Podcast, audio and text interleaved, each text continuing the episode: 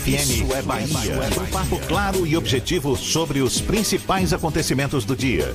Um programa com a marca do Grupo A Tarde de Comunicação e do Bahia Notícias. Para botar tempero no começo da sua manhã. Isso é Bahia. Isso é Bahia. Apresentação: Jefferson Beltrão e Fernando Duarte.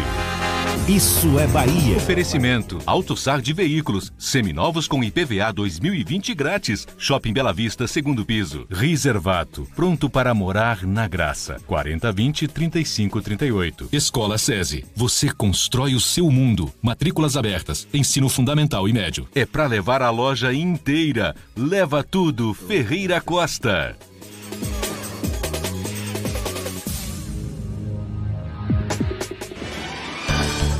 Maravilha! Salve, salve, bom dia! Seja bem-vindo, seja bem-vinda! Estamos começando mais um Isso é Bahia e vamos aos assuntos que são destaque nesta quinta-feira, 9 de janeiro de 2020. Reajuste da mensalidade escolar pode chegar a mais de 6%. Praias de Salvador vão receber nova edição do projeto A Onda é Preservar. 16 alunos da capital baiana vencem a 15ª Olimpíada Brasileira de Matemática. Prefeitura de Salvador abre inscrições para a seleção de estagiários do ensino médio.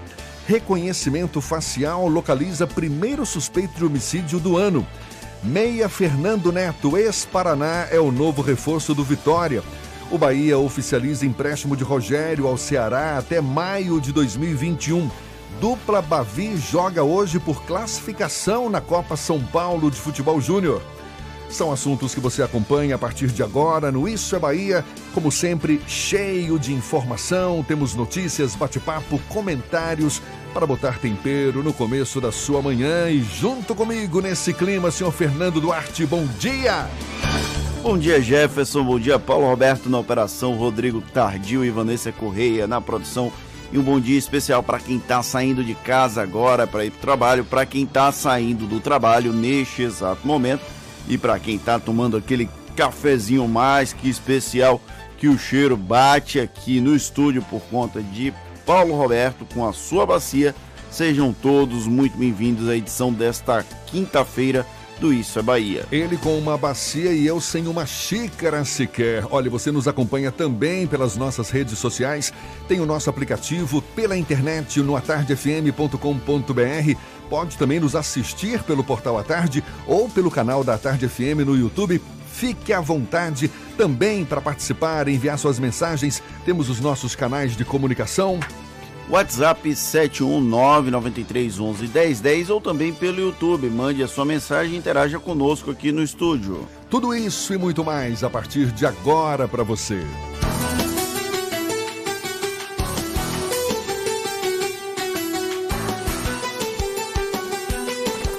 Isso é Bahia. Previsão do tempo. Olha, quem assistiu ao nascer do sol nesta quinta-feira assistiu a um grande espetáculo. O dia começa com o céu claro, sol brilhando forte, marcando presença nesta quinta-feira. A temperatura chega quase aos 27 graus agora, no comecinho da manhã. Será um prenúncio de fim de semana também ensolarado. Seu Walter Lima é quem tem as informações. Bom dia, Walter. Muito bom dia, Jefferson. Bom dia a todos que estão ligados com a gente. Prenúncio, sim, de um final de semana promissor aí, com muito sol. E claro, a gente traz as informações aqui, dando bom dia, não apenas para você, professor, mas também para o nosso Paulinho aí, o Fernando, o Rodrigo, a Vanessa e a você que está ligado com a gente. Teremos um dia sem chuva na capital baiana, com o sol ficando entre nuvens em boa parte do tempo. Com isso, é possível que o soteropolitano encare um tempo meio abafado, sabe aquela sensação que você está numa estufa, já que as temperaturas estarão elevadas na casa dos 33 graus. Portanto, moçada, vai sair, vai trabalhar na rua, roupas leves, por favor, muito protetor solar e água para encarar esse calor. Em São Francisco do Conde, na região metropolitana de Salvador, pode chover de leve, rapidamente à tarde. A máxima lá não passa dos 29 graus. Já em Cruz das Almas, Jefferson, no Recôncavo, também não chove e a máxima fica na casa dos 30 graus. O alarme monitorado Verisud está em Salvador. Proteja sua casa com quem é especialista no assunto. Instalação rápida e simples. Acesse verisure.com.br. É contigo, Jefferson. Valeu, Walter. Tá dado o recado. Dia ensolarado pela frente, então. Agora são 7 e 7 na tarde FM. Isso é Bahia. Depois de passar por uma cirurgia no último domingo, a participação do governador Rui Costa na lavagem do Bonfim, que ocorre agora na próxima quinta-feira, virou dúvida. A participação dele e de outros caciques do PT, o que deve deixar o terreno livre para a participação de políticos do grupo do prefeito ACM Neto. O assunto é tema do comentário político de Fernando Duarte. Isso é Bahia. Política. Tarde FM. Ainda faltam duas semanas para a lavagem do Bonfim, mas desde já se sabe que o pontapé inicial da corrida eleitoral de Salvador será esvaziado por estrelas políticas, pelo menos do lado petista da disputa. O governador Rui Costa fez uma cirurgia para retirada de nódulos mamários e deve ficar distante de muvucas para evitar o contato físico. O ex-governador Jacques Wagner, que poderia ocupar esse espaço, esse vácuo, também passou por um procedimento cirúrgico e caminha para estar ausente da festa. O PT da Bahia tentava trazer o ex-presidente Luiz Inácio Lula da Silva para a caminhada, porém, isso não deve acontecer. Será mais um momento para que o grupo de Assemineto surfe isolado pelas ruas da Cidade Baixa? Muito possivelmente. Há algum tempo, o prefeito da capital baiana gasta muito mais tempo no trajeto do que os adversários ao adotar a estratégia do beijamão, uma herança do modelo do ex-senador Antônio Carlos Magalhães. Ainda assim, havia certo equilíbrio dos holofotes quando havia a presença do governador Rui Costa. No primeiro ano dele lá no Palácio de Undina, ele já não participou, também por questões de saúde. A ausência de Rui e de um virtual catalisador do PT como Wagner favorece e muito a Semineto, para que a Semineto domine a cena e transfira esse capital para seu apadrinhado político, Bruno Reis, apresentado na última segunda-feira como pré-candidato do grupo a prefeito. Logicamente, haverá uma tentativa dos partidos que orbitam junto ao governador para reivindicar espaço e protagonismo, será uma boa oportunidade para figuras como Olivia Santana, do PCdoB, Sargento Isidório, do Avante, Lídice da Mata, do PSB, Bacelar, do Podemos e Niltinho, do PP, colocarem a cara no sol, junto com os diversos membros do PT que ainda não chegou a uma definição sobre a candidatura a prefeito de Salvador em 2020. Olivia Santana, inclusive, largou na frente na atração de atenção, convidou Manuela Dávila, ex-presidenciável e com destaque no cenário nacional. Os demais também devem adotar estratégias como essa. Enquanto Lídice e Bacelar sempre foram figuras carimbadas na caminhada do Bonfim, Isidoro se tornou mais presente nos últimos anos com interesses político-eleitorais. É um contrassenso, já que ele é evangélico e conservador e participa de um momento tão sincrético do catolicismo com as religiões de matrizes africanas, como é o caso da lavagem do adro da igreja.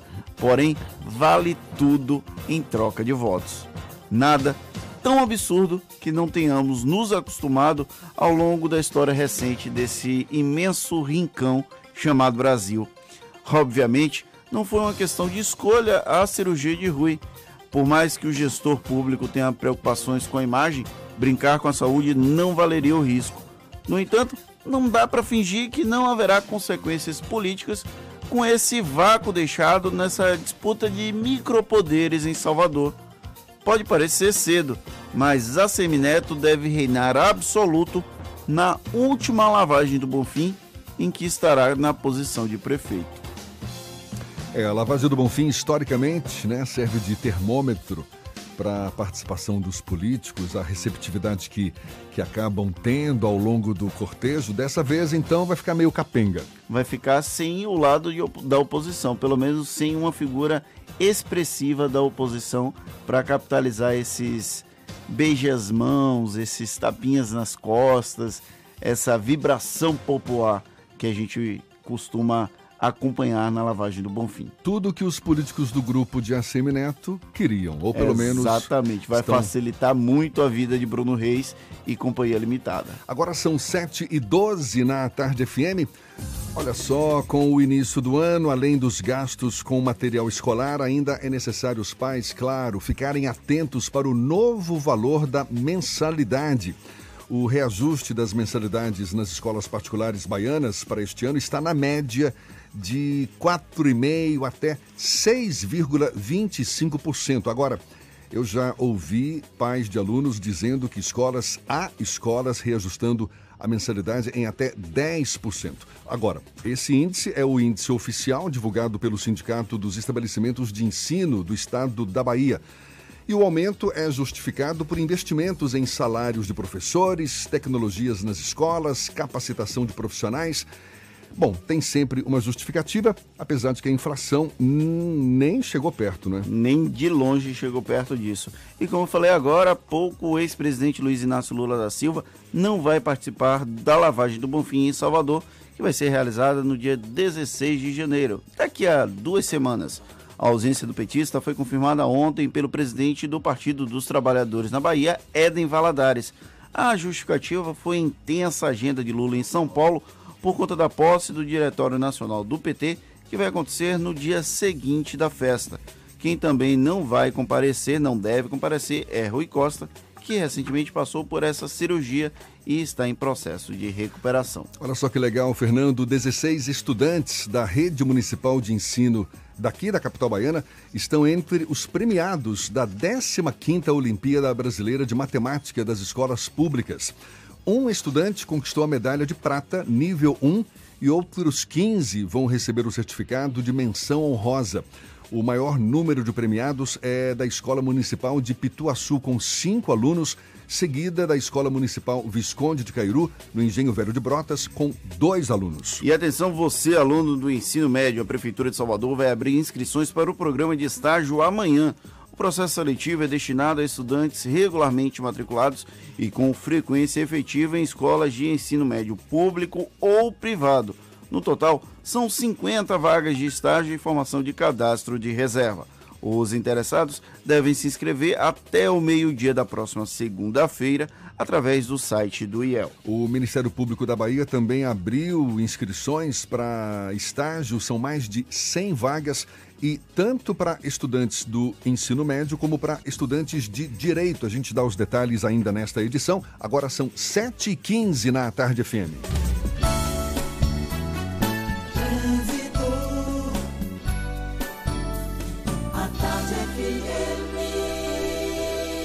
Oferecimento. Monobloco, o pneu mais barato da Bahia a partir de R$ 149,90. O ano virou. Vire a chave de um seminovo Bahia VIP Veículos. Avenida Barros Reis, Retiro. Link dedicado e radiocomunicação é com a Softcomp. Já estamos sobrevoando a grande Salvador. Cláudia Menezes acabou de decolar e em mais um céu de brigadeiro. Hoje a gente já falou aqui, céu azul, sol brilhando forte. Uma vista privilegiada, não é, dona Cláudia? Bom dia. Isso mesmo, Jefferson. Bom dia para você, bom dia para todo mundo, toda a turma aí do Isso é Bahia que está aí no estúdio, eu sei, o Targil, o Fernando, o Paulinho, toda a turma aí, viu, gente? Bom dia para vocês. Olha, a gente está aqui em Lauro de Freitas, no céu de Brigadeiro, como você disse, Jefferson, acompanhando aí a movimentação na Estrada do Coco, só com intensidade, tá? No sentido Salvador, mas no sentido litoral aí já tem um pouco de lentidão no trecho onde está sendo construído um novo shopping aqui na Estrada do Coco, tá? Tem lentidão também na Rua Rio das Graças. Na Estrada do Coco é um trecho curto, então não vale a pena você desviar o seu caminho, não pegue a Rua das Graças, porque tem lentidão também é uma via alternativa. Agora, o que você pode fazer, você que está saindo da paralela, quer chegar no centro de Lauro de Freitas, você pode pegar no comecinho da Estrada do Coco, a Avenida 2 de Julho, que é uma outra via alternativa que te leva lá ao centro de Lauro com mais tranquilidade. Comprazir má digestão, leite de magnésia de Philips já é de casa. Não use esse medicamento em casos de doenças nos rins. Se persistirem os sintomas, o médico deverá ser consultado. Volto com você, Jefferson. Obrigado, Cláudia. A Tarde FM de carona com quem ouve e gosta. praias de Salvador vão receber nova edição do projeto A Onda é Preservar. Os detalhes você acompanha já já. E também uma conversa com a prefeita de Lauro de Freitas, Moema Gramacho, convidada nossa no Isso é Bahia de hoje, agora 7h17 na Tarde FM. Você está ouvindo Isso é Bahia. A Terra Forte começou o ano acelerando para te oferecer uma condição imperdível. É Toyota com preço de fábrica. É isso mesmo. Últimas unidades de toda a linha Etios e Ares com preço de nota fiscal de fábrica. É imperdível. É na Terra Forte. Venha conhecer também o novo Corolla a partir de 99.990. E ainda, somente neste final de semana, você compra seu seminovo com taxa zero. Consulte condições na Terra Forte. Paralela Magalhães Neto e Lauro de Freitas. É. No trânsito dê sentido à vida. Você sabia que na Monobloco os pneus velhos deixados pelos clientes podem virar chachim, cadeira e até asfalto? E que a Monobloco apoia o esporte amador e a cultura? E que também na Monobloco uma parte do lucro do serviço do seu carro você pode direcionar para algumas instituições beneficentes? Não sabia? Então se ligue. Monobloco faz tudo de mecânica e tem o pneu mais barato da Bahia. Água de Meninos, Lauro de Freitas e Abrantes. 0800 111 7080. Ter uma agenda cheia não é mais desculpa para deixar de lado a sua saúde. O Hospital Santa Isabel criou o programa My Day. Em até 6 horas, você faz o seu check-up com a equipe multidisciplinar e após alguns dias recebe os exames e um programa com orientação médica, nutricional, avaliação do sono e estresse. My Day Santa Isabel, mais que um check-up, um programa de saúde personalizado. Marque o seu 2203-8100. Monobloco, o pneu mais barato da Bahia. 0800 111 7080 e a hora certa. A tarde FM 7 e 18. Você sabia que na Monobloco toda a energia elétrica utilizada para consertar o seu carro é captada de placas solares? E que o óleo trocado do seu carro vai para reciclagem para ser refinado novamente? E que na Monobloco os pneus velhos deixados pelos clientes podem virar chachim, cadeira e até asfalto? Não sabia? Então se ligue. Monobloco faz tudo de mecânica e tem o pneu mais barato da Bahia. Água de Meninos, Lauro de Freitas e Abrantes. 0800 111 7080. Voltamos a apresentar Isso é Bahia. Um papo claro e objetivo sobre os acontecimentos mais importantes do dia. 7h20 aqui na Tarde FM. Temos notícias chegando da redação do portal Bahia Notícias. Lucas Arras está a postos. Bom dia, Lucas. Bom dia, Jefferson. A Secretaria Municipal de Promoção Social e Combate à Pobreza de Salvador estima que atualmente 6 mil pessoas vivam em situação de rua na capital baiana. Em 2018, uma pesquisa do antigo Ministério do Desenvolvimento Social identificou 3 mil pessoas vivendo em situação de rua na cidade. Portanto, se a nova estimativa da Sempre se concretizar, a estatística na capital baiana terá dobrado em 12 anos. É, entre 2017 e 2019, houve um aumento de 25% no número de pessoas atendidas pela pasta. E o Instituto Couto Maia atingiu em 2019 a marca de 2 mil internações e uma taxa de mortalidade de 7,8%. A unidade é referência no tratamento de doenças infecciosas. A unidade é também, de acordo com a diretora, tem um dos menores saldos de mortalidade, considerando o atendimento de pacientes em estado grave. A maior parte dos atendimentos realizados no Instituto é de pacientes com a síndrome de imunodeficiência adquirida, a AIDS. Eu sou Lucas Arraes, direto da redação do Bahia Notícias para o Isso é Bahia. É com vocês, Jefferson Fernando.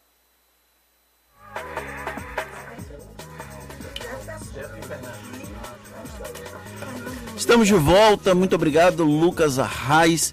Agora a gente segue, temos entrevistada, não é isso, Jefferson? Temos, agora são 7h21. A Prefeitura de Lauro de Freitas ganhou a ação para recuperar os recursos do Fundef e já publicou o plano de aplicação apontado onde, apontando onde a verba vai ser usada. A ação para o pagamento dos precatórios da educação foi movida pelo município ainda na primeira gestão da prefeita Moema Gramacho. Em 2012, o município venceu e o processo seguiu para a fase de execução. Em 2017, nesta terceira gestão de Moema, Uma vez concluída a execução, os recursos já devem garantir as melhorias na educação de Lauro de Freitas. É sobre esse e outros assuntos que a prefeita Moema Gramacho conversa conosco, conosco, opa, conversa conosco aqui no Isso é Bahia. Seja bem-vinda, um bom dia, prefeita. Bom dia, Jefferson, bom dia, Fernando, Paulinho, Rodrigo, bom dia a todos que estão nos ouvindo nesse momento. Quero começar desejando um feliz ano novo para todos. Claro, para todos nós, muito obrigado. Mas vamos, vamos falar de Lauro de Freitas. Qual é o volume dessa verba recuperada do Fundef, Fundef né, que é o Fundo, Fundo, Fundo de Manutenção e Desenvolvimento do Ensino Fundamental e de Valorização do Magistério? E como é que vai ser aplicada essa verba em Lauro de Freitas? Primeiro, Jefferson, é bom explicar por que, que a gente está recebendo esse recurso agora, né? Veja bem, é, é uma recuperação de recursos que durante o período de 2001 a 2006 a 2005 é, o, o, governo federal não enviava recurso suficiente para essa, é, digamos assim, esse investimento que os municípios deveriam fazer e cumprir com o magistério e cumprir com a melhoria na educação, né? E aí, como passou muitos anos sem repassar esse recurso, deu possibilidade dos municípios reivindicarem esse recurso. E nós entramos em 2006, pela nossa Procuradoria, enquanto Prefeitura, pela Procuradoria, numa ação para recuperar esses recursos do Fundef. E essa ação foi vitoriosa. Só que ela leva muito tempo, né? Então, em 2012, já no final do meu segundo mandato, nós tivemos o ganho dessa ação. Aí vai para execução. Aí foram mais quatro anos de execução. Quando eu, eu, ainda era deputada federal, em 2016, quando eu soube que tinha finalizado a execução. Então, quando eu votei em 2017, eu falei, não, agora chegou a vez de melhorar a educação de Lauro de Freitas. Esse dinheiro é nosso. Esse dinheiro é nosso. Aí já estava da ordem de 99 milhões. Pois bem, aí, quando chegou em 2018, esse recurso foi para a conta. Aí já eram 110 milhões corrigidos. Só que aí o advogado da União botou o pé em cima, entrou com uma, um pedido liminar e conseguiu eliminar e suspendeu. Então, eu que já estava toda preparada para investir esse recurso na melhoria de todas as escolas nossas, da educação como um todo, fiquei um ano e quase dois anos lutando para que essa liminar caísse. Que a gente conseguisse derrubar essa liminar. E só agora, no final de novembro, início de dezembro, nós conseguimos. São 110 milhões. 118 milhões já corrigidos. E já disponibilizados? Já então? disponibilizados na conta. E aí tem uma coisa que é um impasse, que é preciso que a população e que a, os próprios professores entendam. Eu quero até falar aqui agora, me permitam o programa de vocês, porque tem uma audiência muito grande, falar para os professores. O TCM, ele proíbe a utilização, TCM, que é o Tribunal de Contas dos Municípios, e o TCU, o Tribunal de Contas da União, eles proíbem a utilização para pagar qualquer tipo de verba de recursos humanos. Qualquer tipo de verba remuneratória nem pode pagar nem salário, nem vantagem, nem indenização, nem abono, nada. Ou seja, esse dinheiro é voltado pra... Pa, para a educação como todo, do ponto de vista da infraestrutura, da capacitação dos professores, mas não pode pagar salário. É uma verba que vem carimbada. carimbada. Ela só tem uma função específica, específica. não pode ser utilizada para outros fins. Só pode ser usada para a educação e na educação só pode ser usado para investimentos e do ponto de vista é, do, do pessoal para capacitação. A senhora está falando isso porque já tem professor reivindicando aumento Não, salarial? Hein? Aí os professores estão reivindicando que 60% desse valor seja para eles e que só 40% fique para investimentos. E isso o tribunal, os tribunais não permitem. Mas tem dinheiro para reajuste salarial dos professores? Mas, né? Não, que não, que não seja esse o dinheiro. Ah, mas... nós sempre fizemos. Nós nunca deixamos de cumprir o piso. Aliás, nenhuma gestão de Lauro de Freitas, não estou falando nem por mim, Nenhuma gestão de Lauro de Freitas deixou de cumprir piso dos professores. E em Lauro de Freitas, nós sempre fizemos negociações anuais e sempre repusemos mais que a inflação. E ainda temos um plano de cargos e salários que é muito interessante e que os professores têm sempre um plus a mais por conta dessa recuperação ano a ano em função da sua carreira. Nós temos um plano de carreira.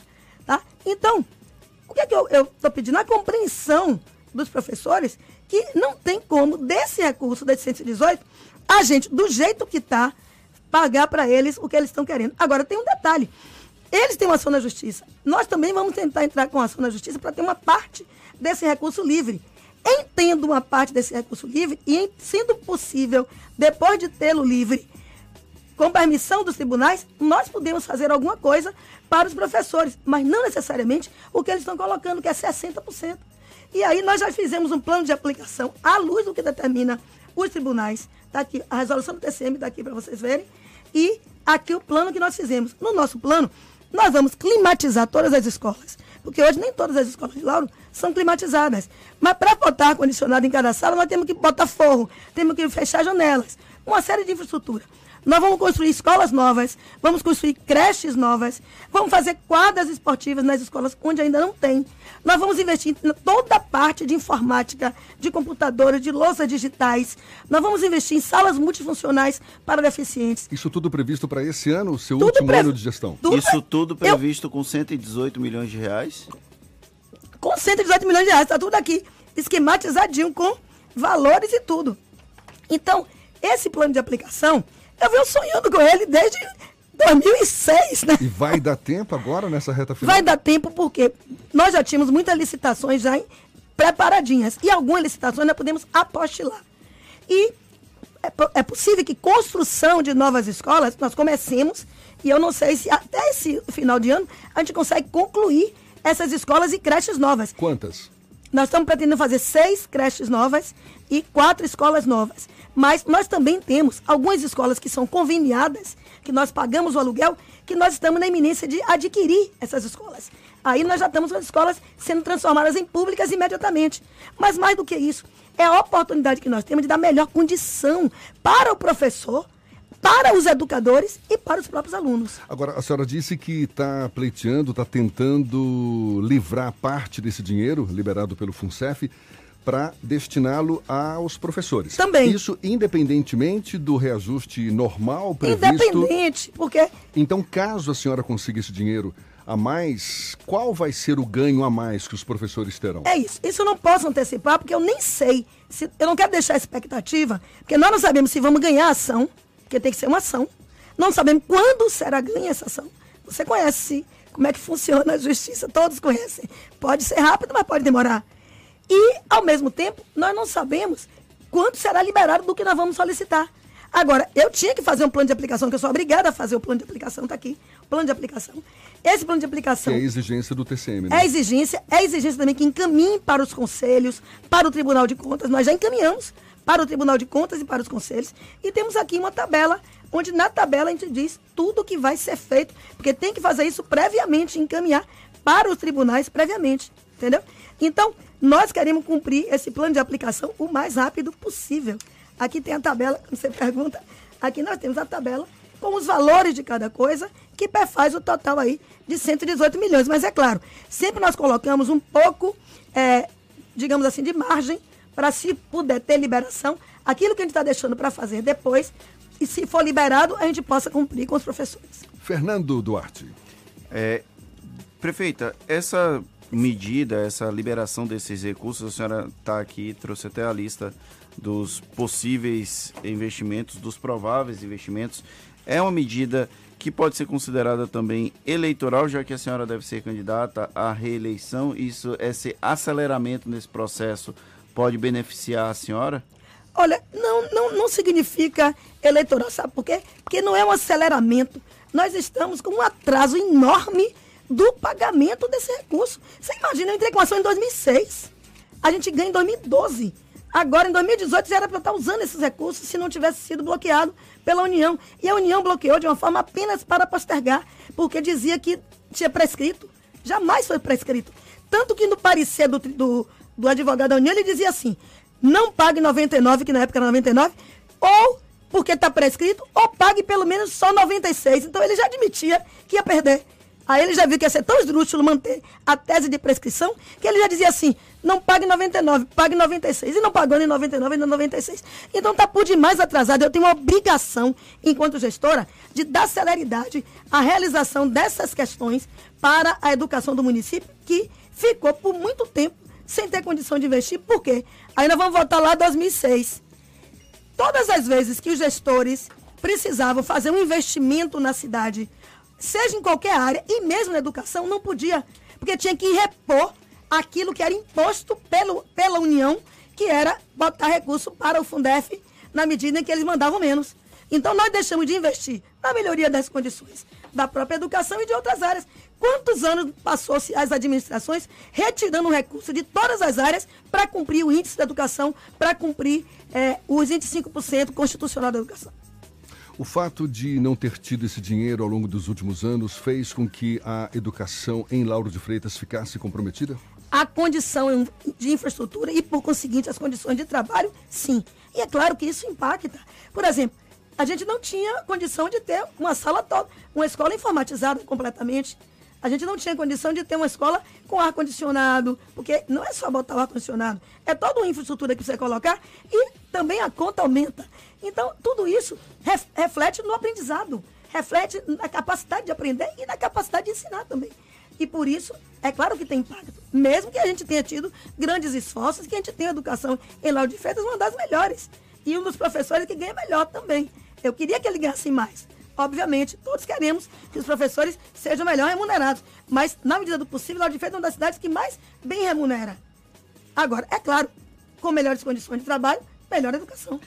Qual existe algum déficit hoje na Secretaria de Educação por escolas e por professores e que de alguma forma esses recursos podem auxiliar já que vai ter a construção de novos equipamentos e ampliação da rede municipal de ensino? Vou pedir para a prefeita Moema Gramacho, prefeita de Lauro de Freitas, segurar a resposta para já já.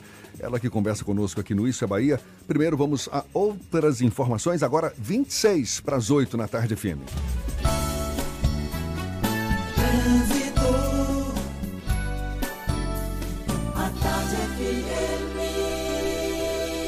Oferecimento. Monobloco, o pneu mais barato da Bahia a partir de R$ 149,90. O ano virou. Vire a chave de um seminovo Bahia VIP Veículos. Avenida Barros Reis, Retiro. Link dedicado e radiocomunicação é com a Softcomp. A gente volta a falar lá de cima. Cláudia Menezes sobrevoando Salvador, de olho nos motoristas. Tem novidades por aí, Cláudia? Oi, Jefferson, tenho sim, viu? Se você vai sair da Pituba, a paralela está fluindo bem para você chegar no aeroporto. A Orla tem lentidão no trecho entre Piatã e Itapuã, nos dois sentidos, além de trânsito muito intenso na Dorival Caymmi, agora também nos dois sentidos. Tá? Em outro ponto, da Lucaia para o Dique, a Garibaldi é a melhor opção. A Vasco da Gama já tem trechos aí mais carregados desde a saída da Lucaia. O alarme monitorado Verisur está em Salvador. Proteja sua casa com quem é especialista no assunto. Instalação rápida e simples. Acesse verisuri.com.br. Jefferson, volto com você. Obrigado, Cláudia. A Tarde FM de carona com quem ouve e gosta. A gente faz um intervalo, já já tem as dicas da Marcita e também a gente retoma o papo com a prefeita de Lauro de Freitas, Moema Gramacho, agora 25 para as 8 na Tarde FM. Você está ouvindo Isso é Bahia. O ano virou. Chegou a hora de você virar a chave de um seminovo Bahia VIP. Descontos de até 5 mil, um ano de garantia ou transferência grátis. Bahia VIP Veículos, Avenida Barros Reis, Retiro. Consulte condições no trânsito, a vida vem primeiro. Se o corpo é magro, se o músculo é fraco, o que a gente quer? Saúde! O que a gente quer? Saúde! Coba Vital, presente no dia a dia. Coba Vital, pra toda a sua família, pra melhorar Coba Vital. Coba Vital é um estimulante de apetite para crianças e adultos que desejam crescer e ter o peso adequado. Coba Vital, para aumentar a fome de saúde. Coba Vital é um medicamento. Seu uso pode trazer riscos. Procure o um médico e farmacêutico. Leia a bula. Você sabia que na Monobloco toda a energia elétrica utilizada para consertar o seu carro é captada de placas solares? E que o óleo trocado do seu carro vai para reciclagem para ser refinado novamente? E que na Monobloco os pneus velhos deixados pelos clientes podem virar chachim, cadeira e até asfalto? Não sabia? Então se ligue. Monobloco faz tudo de mecânica e tem o pneu mais barato da Bahia. Água de Meninos, Lauro de Freitas e Abrantes. 0800 111 7080. 2020 é o ano do HB20. Aproveite a chance de começar o ano com o Hyundai Zero na sua garagem. HB20 nova geração a partir de R$ 44.990 à vista. Venha conhecer e fazer no test drive. E ainda Hyundai Creta 2020, o SUV compacto completo para sua vida, com até R$ 4.500 de bônus na supervalorização do seu usado. Consulte modelos e condições e aproveite. Hyundai. No trânsito, dê sentido à vida. Central Papelaria, os melhores preços e a maior variedade em material escolar e escritório da Bahia e a hora certa. A tarde FM 24 para as 8. Um bom dia para você. 3369 mil. Central Papelaria,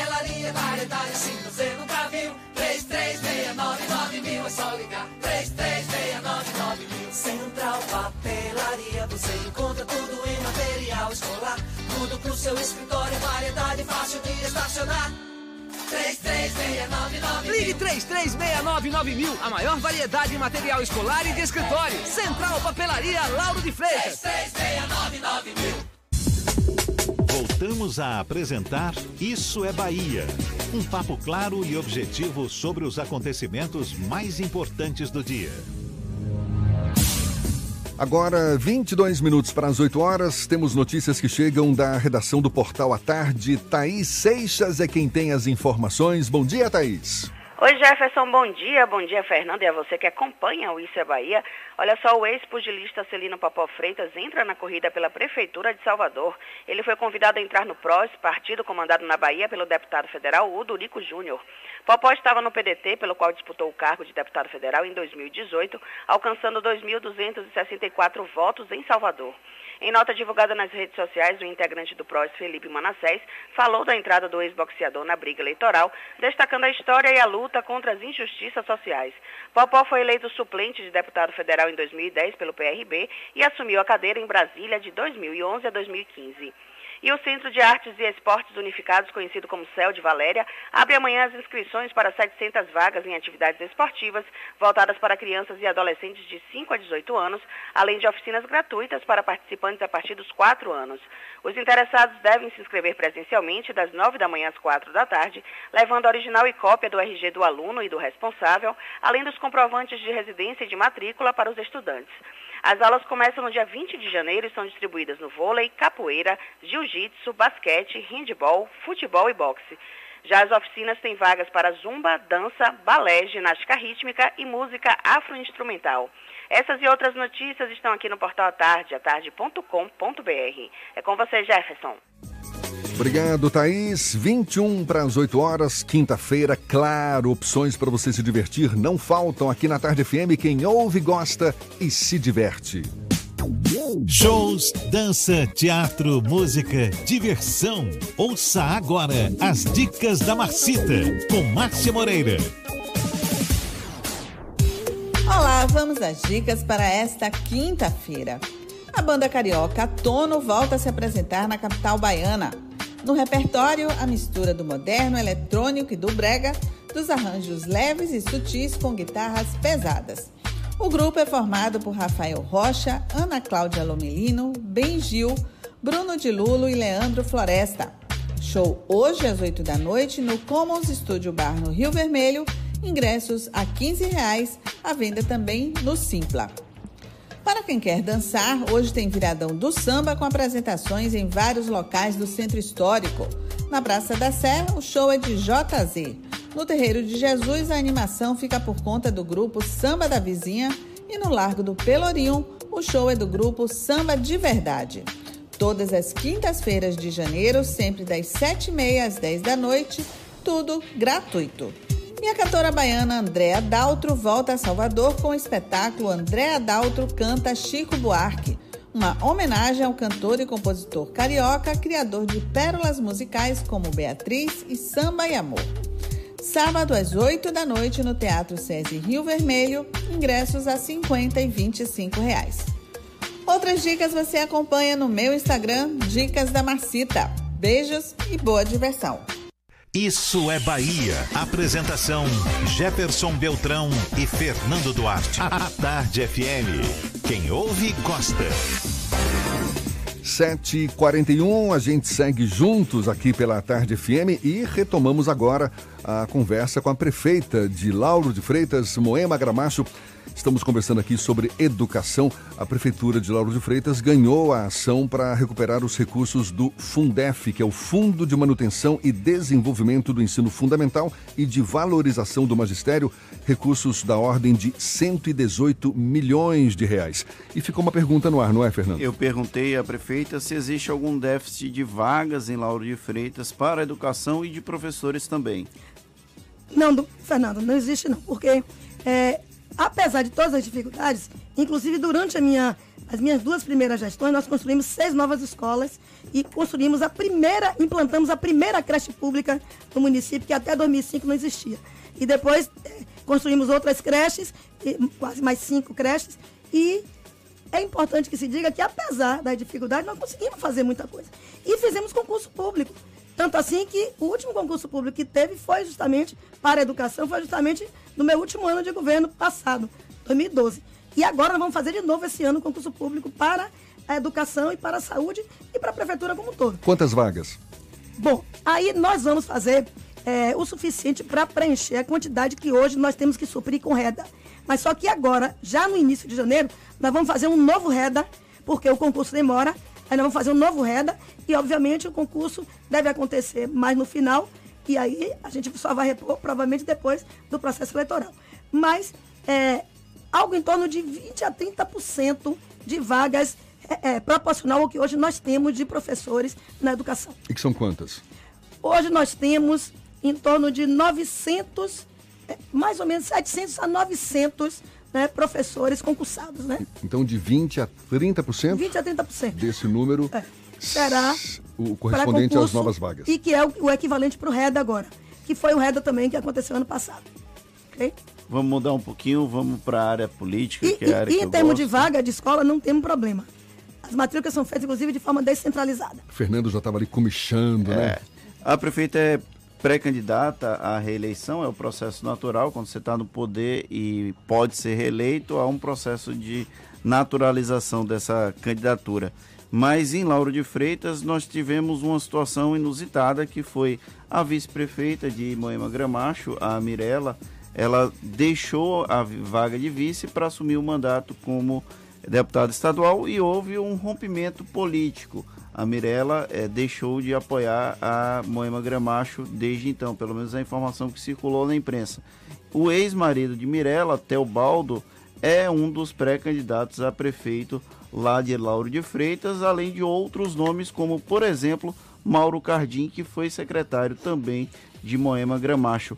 Como está essa, qual a configuração atual do processo eleitoral lá de Lauro de Freitas e perguntar se ela já se acha como franca favorita no processo de reeleição. Veja bem, eu sou, eu já passei por várias eleições, né, na minha vida. Tá, pre, tá pleiteando a quarta, a quarta gestão aí. É né? a quarta gestão, né? Provavelmente se é, isso ocorrer. Mas, por enquanto, eu sempre tenho muito cuidado com a lei eleitoral, tá? Então, eu posso, nós podemos falar que somos pré-candidatos, né? mas é, é importante ter um certo cuidado, porque senão tudo hoje pode ser considerado campanha antecipada, né? E pode é, criar um problema. E como eu não quero ter problemas jurídicos nessa área, eu prefiro ter uma certa cautela. Veja só, tem vários candidatos, não tem só esses não. Lauro de Freitas tem muitos candidatos. Porque depois de um tempo para cá... Muitos pretendentes a candidatos, é, né? Depois de um tempo para cá, que eu não vou pontuar exatamente, todo mundo acha que pode ganhar a eleição, né? Então, é claro, todo mundo quer ser candidato. Agora, eu tenho buscado não me envolver muito na questão da disputa política eleitoral, nesse momento. Eu estou trabalhando e estou querendo concluir tudo que eu estou me dispondo a fazer por Lauro de Freitas e tenho buscado fazer isso. Eu acabei de entregar aqui para Jefferson uma lista de realizações que nós estamos fazendo e que vamos fazer ainda esse ano. Inclusive, essa lista aí está pela metade, viu? Essa aqui está mais completa. É, né? Tá? De muitas obras que, quando eu voltei, eu estava como deputada federal. Quando eu voltei, eu não tinha intenção de voltar mais para de Freitas. Quando eu voltei foi porque eu sabia que muitas das coisas que nós fizemos ou que deixamos para fazer não tinham sido feitas. E aí eu voltei e estou fazendo isso agora. Então eu quero continuar fazendo mais pela cidade. Então deixa eu te mostrar. Eu, quando eu saí em 2012, eu deixei esse documento que dizia quanto eu tinha deixado de contratos com os diversos ministérios e Caixa Econômica. Olha quanta coisa. Com os recursos do lado, dizendo onde estava, que fase estava. Eu volto quatro anos depois, nada praticamente tinha sido feito. Agora acabou não respondendo a pergunta do Fernando, Vou né? responder. Deu um jeito de sair pela Vou tangente. responder. Então, eu tô focada em fazer aquilo que eu deixei um mandato de federal para voltar para fazer. E tô fazendo. Passei 2017, 2018 correndo atrás desses recursos aqui, que era da ordem, ó, 315 milhões. E consegui recuperar a maioria. Por isso que a gente fez. Estamos fazendo a, obra de, a maior obra de esgotamento sanitário da cidade. Estamos fazendo a obra de macrodrenagem. É através do Estado, é, mas fui eu que fui lá buscar o recurso para conseguir. Estamos fazendo, fizemos uma, uma transformação de novo na saúde, que eu tinha deixado a saúde redondinha. A saúde ficou destruída. Eu já voltei, já botei a saúde para funcionar. É claro, toda a saúde tem dificuldade. Mas nós hoje estamos com o Hospital Jorge Novis, que até clínica da dor nós colocamos dentro do hospital, estamos fazendo cirurgia, até cirurgia plástica nós estamos fazendo no Jorge Novis. Então, voltando, eu acho que quem tem que estar preocupado com o processo eleitoral agora são aqueles que querem concorrer contra a pré-candidata Moema. Então a senhora se sente confortável, se sente Mesmo frenética. com esses rompimentos, porque houve o rompimento de Mirella. Mirella era, ah, na época que ela era casada com o Teobaldo, também havia o apoio a Manhã Gramacho. Depois, agora houve recente o rompimento com Mauro Cardim. Esses rompimentos, então, não preocupam Moema. Veja só, é, eu gostaria de dizer que não é que toda eleição é confortável, não é. Eu também não me sinto em conforto pelo processo eleitoral. Agora, eu queria dizer que cada vez que eu ficar falando deles, eu acho que eu perco o espaço de poder estar falando das nossas coisas que nós estamos fazendo e do que nós estamos pretendendo ainda fazer. Então é por isso que eu prefiro ficar na minha. Estratégia de Eu uma- sinto muito, eu sinto muito que eles tenham rompido e não possam tá, estar contribuindo como se dispuseram a contribuir com a nossa gestão. Eu sinto muito. Tá certo, tá dado o recado então. Prefeita Moema Gramacho, que tá aí seguindo adiante, não é? Quem sabe para se sair de novo candidata a prefeita de Lauro de Freitas pela quarta vez. A gente quer agradecer a sua participação, sua disponibilidade, a atenção dada aos nossos ouvintes. Muito obrigado. É, eu queria só colocar que é, nós estamos com problema de desemprego na cidade e em março nós vamos ter duas grandes inaugurações. Os Parque Shop e que, por conseguinte, fez uma contrapartida para nós e nos deu um centro administrativo sem o município gastar um centavo. Nós estamos já trabalhando no centro administrativo novo, sem um centavo, todo de contrapartida do shopping. E, além disso, o shopping vai gerar 3.500 empregos diretos, mais indiretos.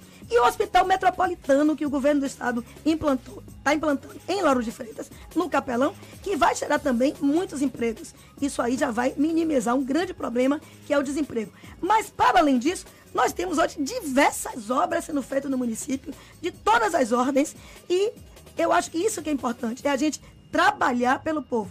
Claro, tem dificuldade? Tem, mas qual é o município que não tem? Tá? Mas eu queria aproveitar para agradecer a vocês por esse caráter democrático e me colocar à disposição para voltar um dia aqui, para a gente poder falar e convidar para ir conhecer as coisas que a gente tem feito lá em nosso município. Tá combinado. Mais uma vez, muito obrigado, prefeita Moema Gramacho, prefeita de Lauro de Freitas. Muito obrigado e um bom dia para a senhora. Eu que agradeço a vocês. Agora são 7h50 na tarde FM. Isso é Bahia. Economia. A Tarde FM. Bom dia, Jefferson. Bom dia, Fernando. Bom dia, ouvintes da Rádio à Tarde FM. Ontem as bolsas de valores ficaram entre o desespero e a euforia em meio à tensão no Oriente Médio após o ataque do Irã com foguetes a bases americanas no Iraque na noite de terça.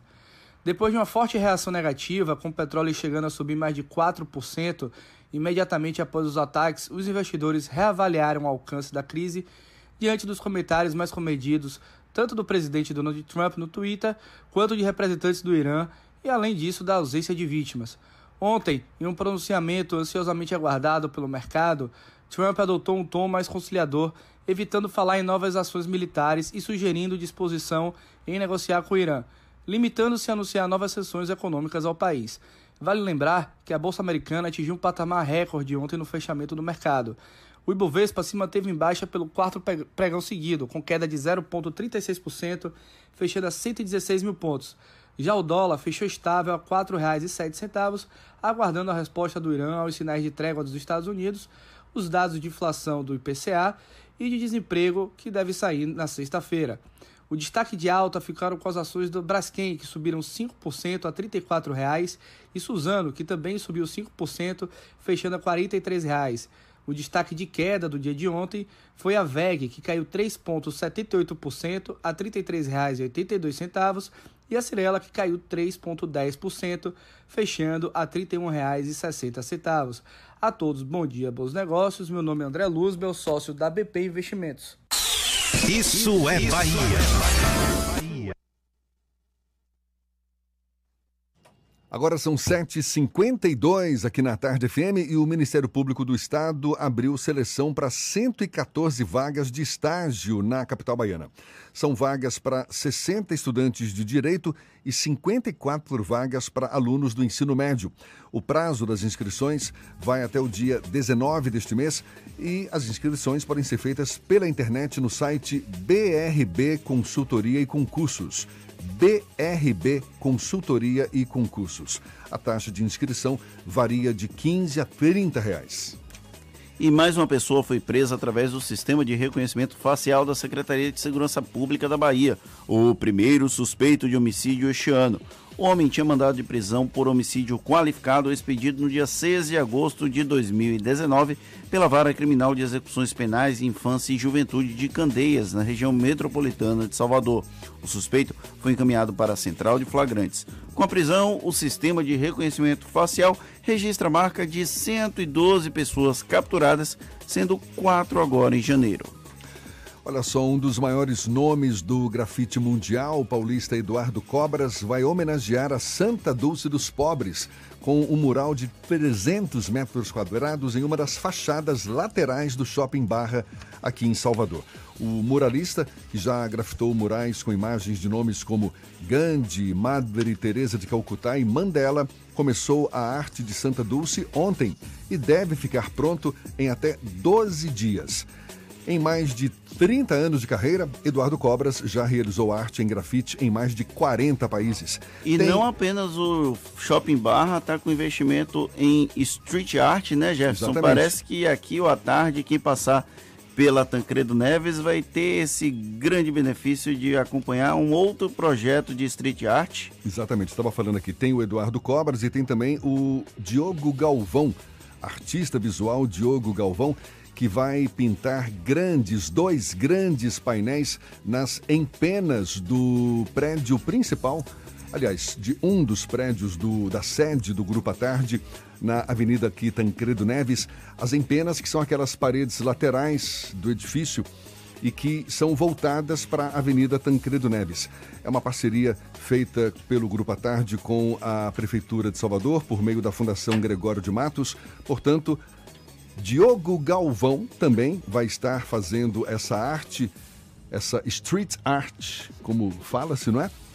E ele que tem como marca as baleias, tanto que ele batiza esse projeto de como é que é? Jubarte. Jube em minúsculo e arte em maiúsculo. Jubarte numa referência às baleias Jubarte. E já que estamos de fal falando de baleias, pelo menos 17 praias de Salvador, além das ilhas, vão receber a partir de amanhã até o dia 16 de fevereiro mais uma edição do projeto A Onda é Preservar. Praia Boa é Praia Limpa. O projeto da Prefeitura, realizado por meio da Limpurbe, vai ser realizado sempre de sexta a domingo.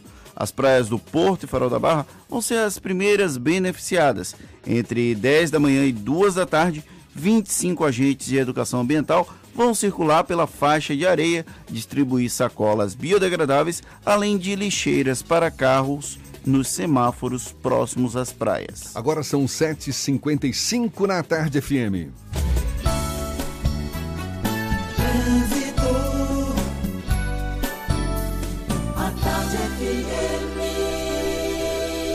Oferecimento. Monobloco, o pneu mais barato da Bahia a partir de R$ 149,90. O ano virou. Vire a chave de um seminovo Bahia VIP Veículos. Avenida Barros Reis, Retiro. Link dedicado e radiocomunicação é com a Softcomp. A gente dá mais um sobrevoo por Salvador. Cláudia Menezes, nossa repórter aérea, repórter corajosa, tem novas informações. Cláudia. Pois é, Jefferson, sua repórter aérea, repórter aérea de você, ouvinte, está aqui acompanhando a movimentação agora, gente, aqui na Cidade Baixa. Que visão privilegiada aqui da Bahia de Todos os Santos, mas falando do trânsito, tem uma intensidade aqui já nas imediações da Feira de São Joaquim, aqui na Engenheiro Oscar Pontes, e um pouco de lentidão também no final da Via Expressa, aqui no acesso à Jequitaia. Por isso, se você está saindo da rótula do abacaxi agora e vem aqui para a Cidade Baixa, pegue logo a Bonocô. A gente passou por lá agora há pouco e só tem uma pequena intensidade ali no trecho inicial. Então a Bonocô é a melhor opção para você chegar na Cidade Baixa saindo da rótula do abacaxi. A gente sobrevoou também a BR-324, tem informação para você no trecho entre Salvador e Simões Filho, movimento bem tranquilo, tá? Só um pouco de intensidade em Valéria, no sentido interior, e no sentido Salvador, um trecho mais intenso em Pirajá, principalmente na saída da estrada de Campinas, mas nada que faça você desviar o seu caminho uma delícia, manteiga da vaca amarelinha do jeito que a gente gosta. Manteiga da vaca é premiada, preferida dos baianos. Manteiga só da vaca, na Bahia só dá ela. É com você, Jefferson. Obrigado, Cláudia. Tarde FM de carona com quem ouve e gosta.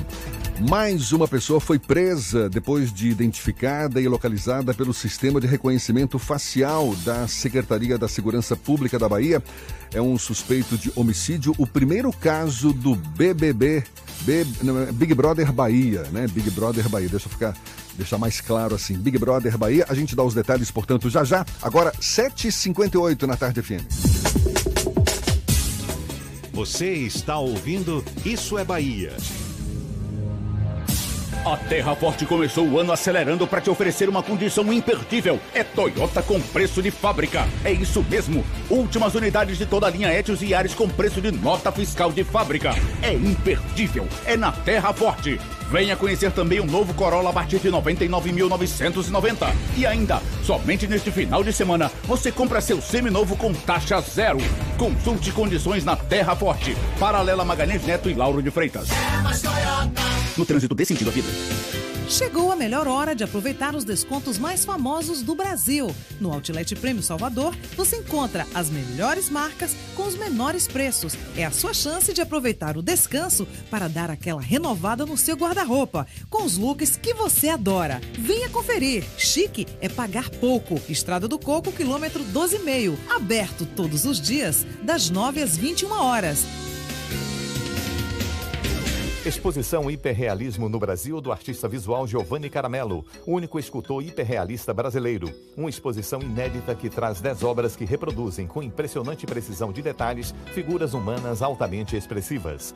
De 20 de novembro a 26 de janeiro na Caixa Cultural Salvador, Rua Carlos Gomes 57 Centro. Entrada franca. Classificação 14 anos. Realização via Press Comunicação e Eventos. Informações 34214200. Patrocínio Caixa e Governo Federal. Sabia que tem empresas que a internet é assim? Tempo restante para transferência do arquivo: 30 minutos. 10 minutos depois. Tempo restante para transferência do arquivo: 28 minutos. 20 minutos depois. Tempo restante para transferência do arquivo: 28. Não, recalculando: 50 minutos.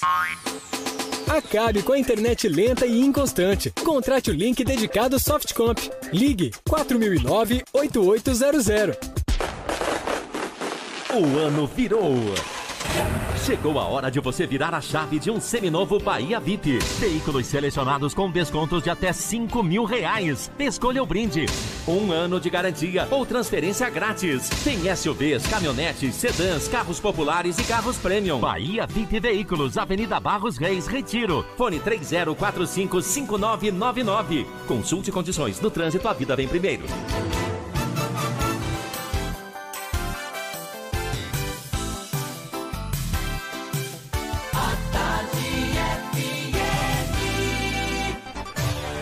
Atenção, emissoras afiliadas à Tarde FM. Em 5 segundos, isso é Bahia para todo o estado.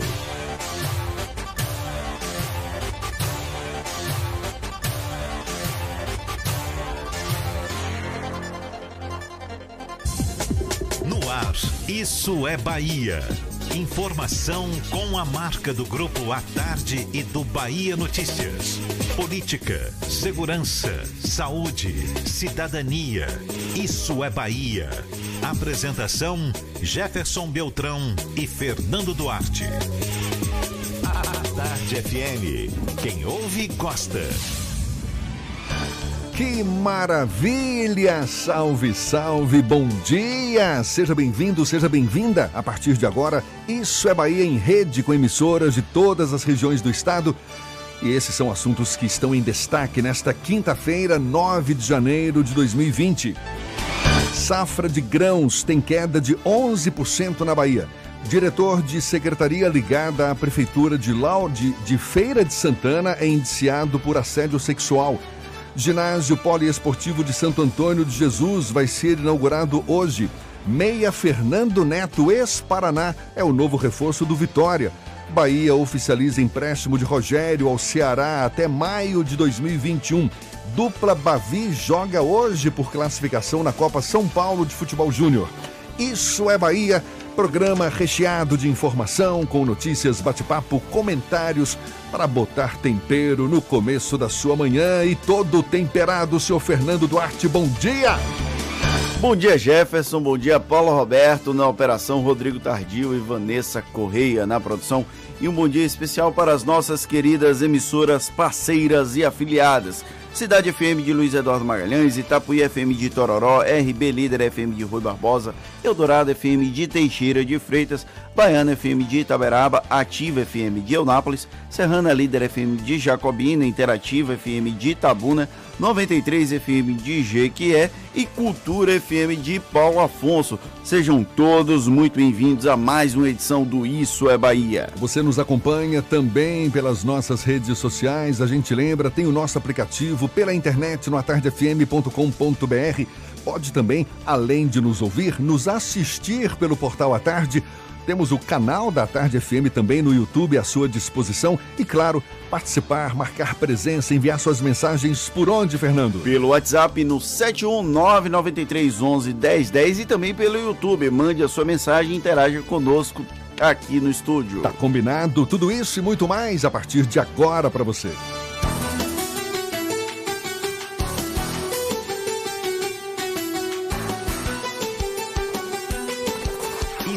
Bahia.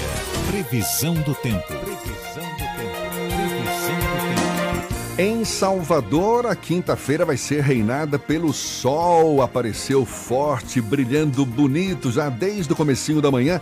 A temperatura chegando aos 27 graus e a previsão é de mais sol. Não deve chover nesta quinta-feira em Salvador.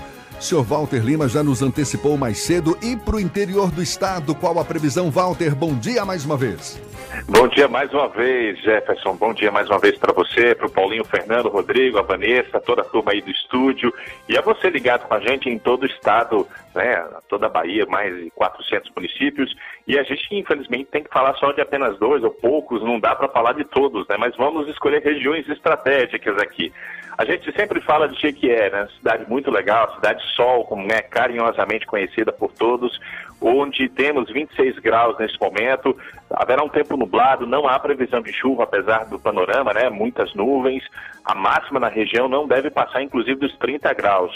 O bom dessas nuvens todas, Jefferson, é que Jequié, que é geralmente uma cidade com temperaturas bem elevadas, não terá termômetros passando dos 30 graus.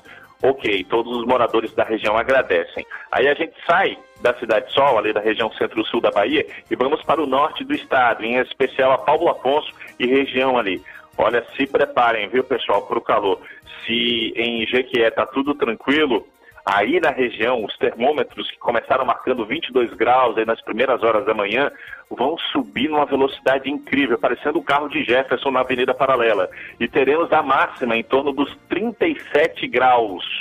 Ou seja, para muitos, a sensação térmica é de que será uma antessala do inferno. Mas calma, gente, isso se deve, isso se deve ao sol, sem nuvens que acaba aquecendo a região, depois as nuvens aparecem e aí criam aquela sensação de estufa que faz a sensação térmica ficar muito maior do que o que vai apontar nos termômetros. Portanto, estejam preparados, roupas leves, protetor solar, muita água se você vai ficar circulando pela região para você encarar esse calor. Empresário, só Nissan oferece o melhor da tecnologia japonesa. Conheça nossas ofertas e condições especiais para a sua empresa. Quem desta compra Nissan no trânsito dê sentido à vida. Volto com ele não corre tanto assim, eu exagerei um pouquinho, meu querido Jefferson. Valeu, Walter. Quer dizer que hoje vai ter antessala do inferno, onde, qual região mesmo, Walter? Região norte da Bahia, nossos amigos lá em Paulo Afonso se preparem, viu? Paulo Afonso, os municípios que estão ali no entorno, porque o sol será imperioso nesse, nessa manhã de quinta-feira e na tarde, e à tarde principalmente, que é quando vai ser marcada a maior temperatura na região, na casa dos 37 graus. Isso nós estamos falando que o termômetro marca, né? Mas quando a gente vai para a sensação térmica, a sensação é de muito mais calor, portanto todo mundo tem que estar preparado. Tá dado o recado, muito obrigado, Walter. Agora 8 e 7 na tarde FM. Isso é Bahia. Quem acompanhou as redes sociais do presidente Jair Bolsonaro nesta quarta-feira, e o senhor Fernando Duarte certamente foi um deles, acompanhou uma live, uma live feita por Bolsonaro enquanto assistia pela Globo News o discurso do presidente americano Donald Trump. Ao fim do discurso, que tinha como foco a tensão entre Estados Unidos e Irã, Bolsonaro resolveu adicionar um complemento e fez críticas ao ex-presidente Luiz Inácio Lula da Silva. Segundo Bolsonaro, o petista defendeu o enriquecimento de urânio pelo governo iraniano enquanto era presidente da República. Bolsonaro ainda ergueu a Constituição com as mãos, afirmou que, segundo o texto, é dever do Brasil defender a paz e repudiar o terrorismo. Essa live, no mínimo inusitada, de Jair Bolsonaro, é tema do comentário político de Fernando Duarte. Isso é Bahia. Política.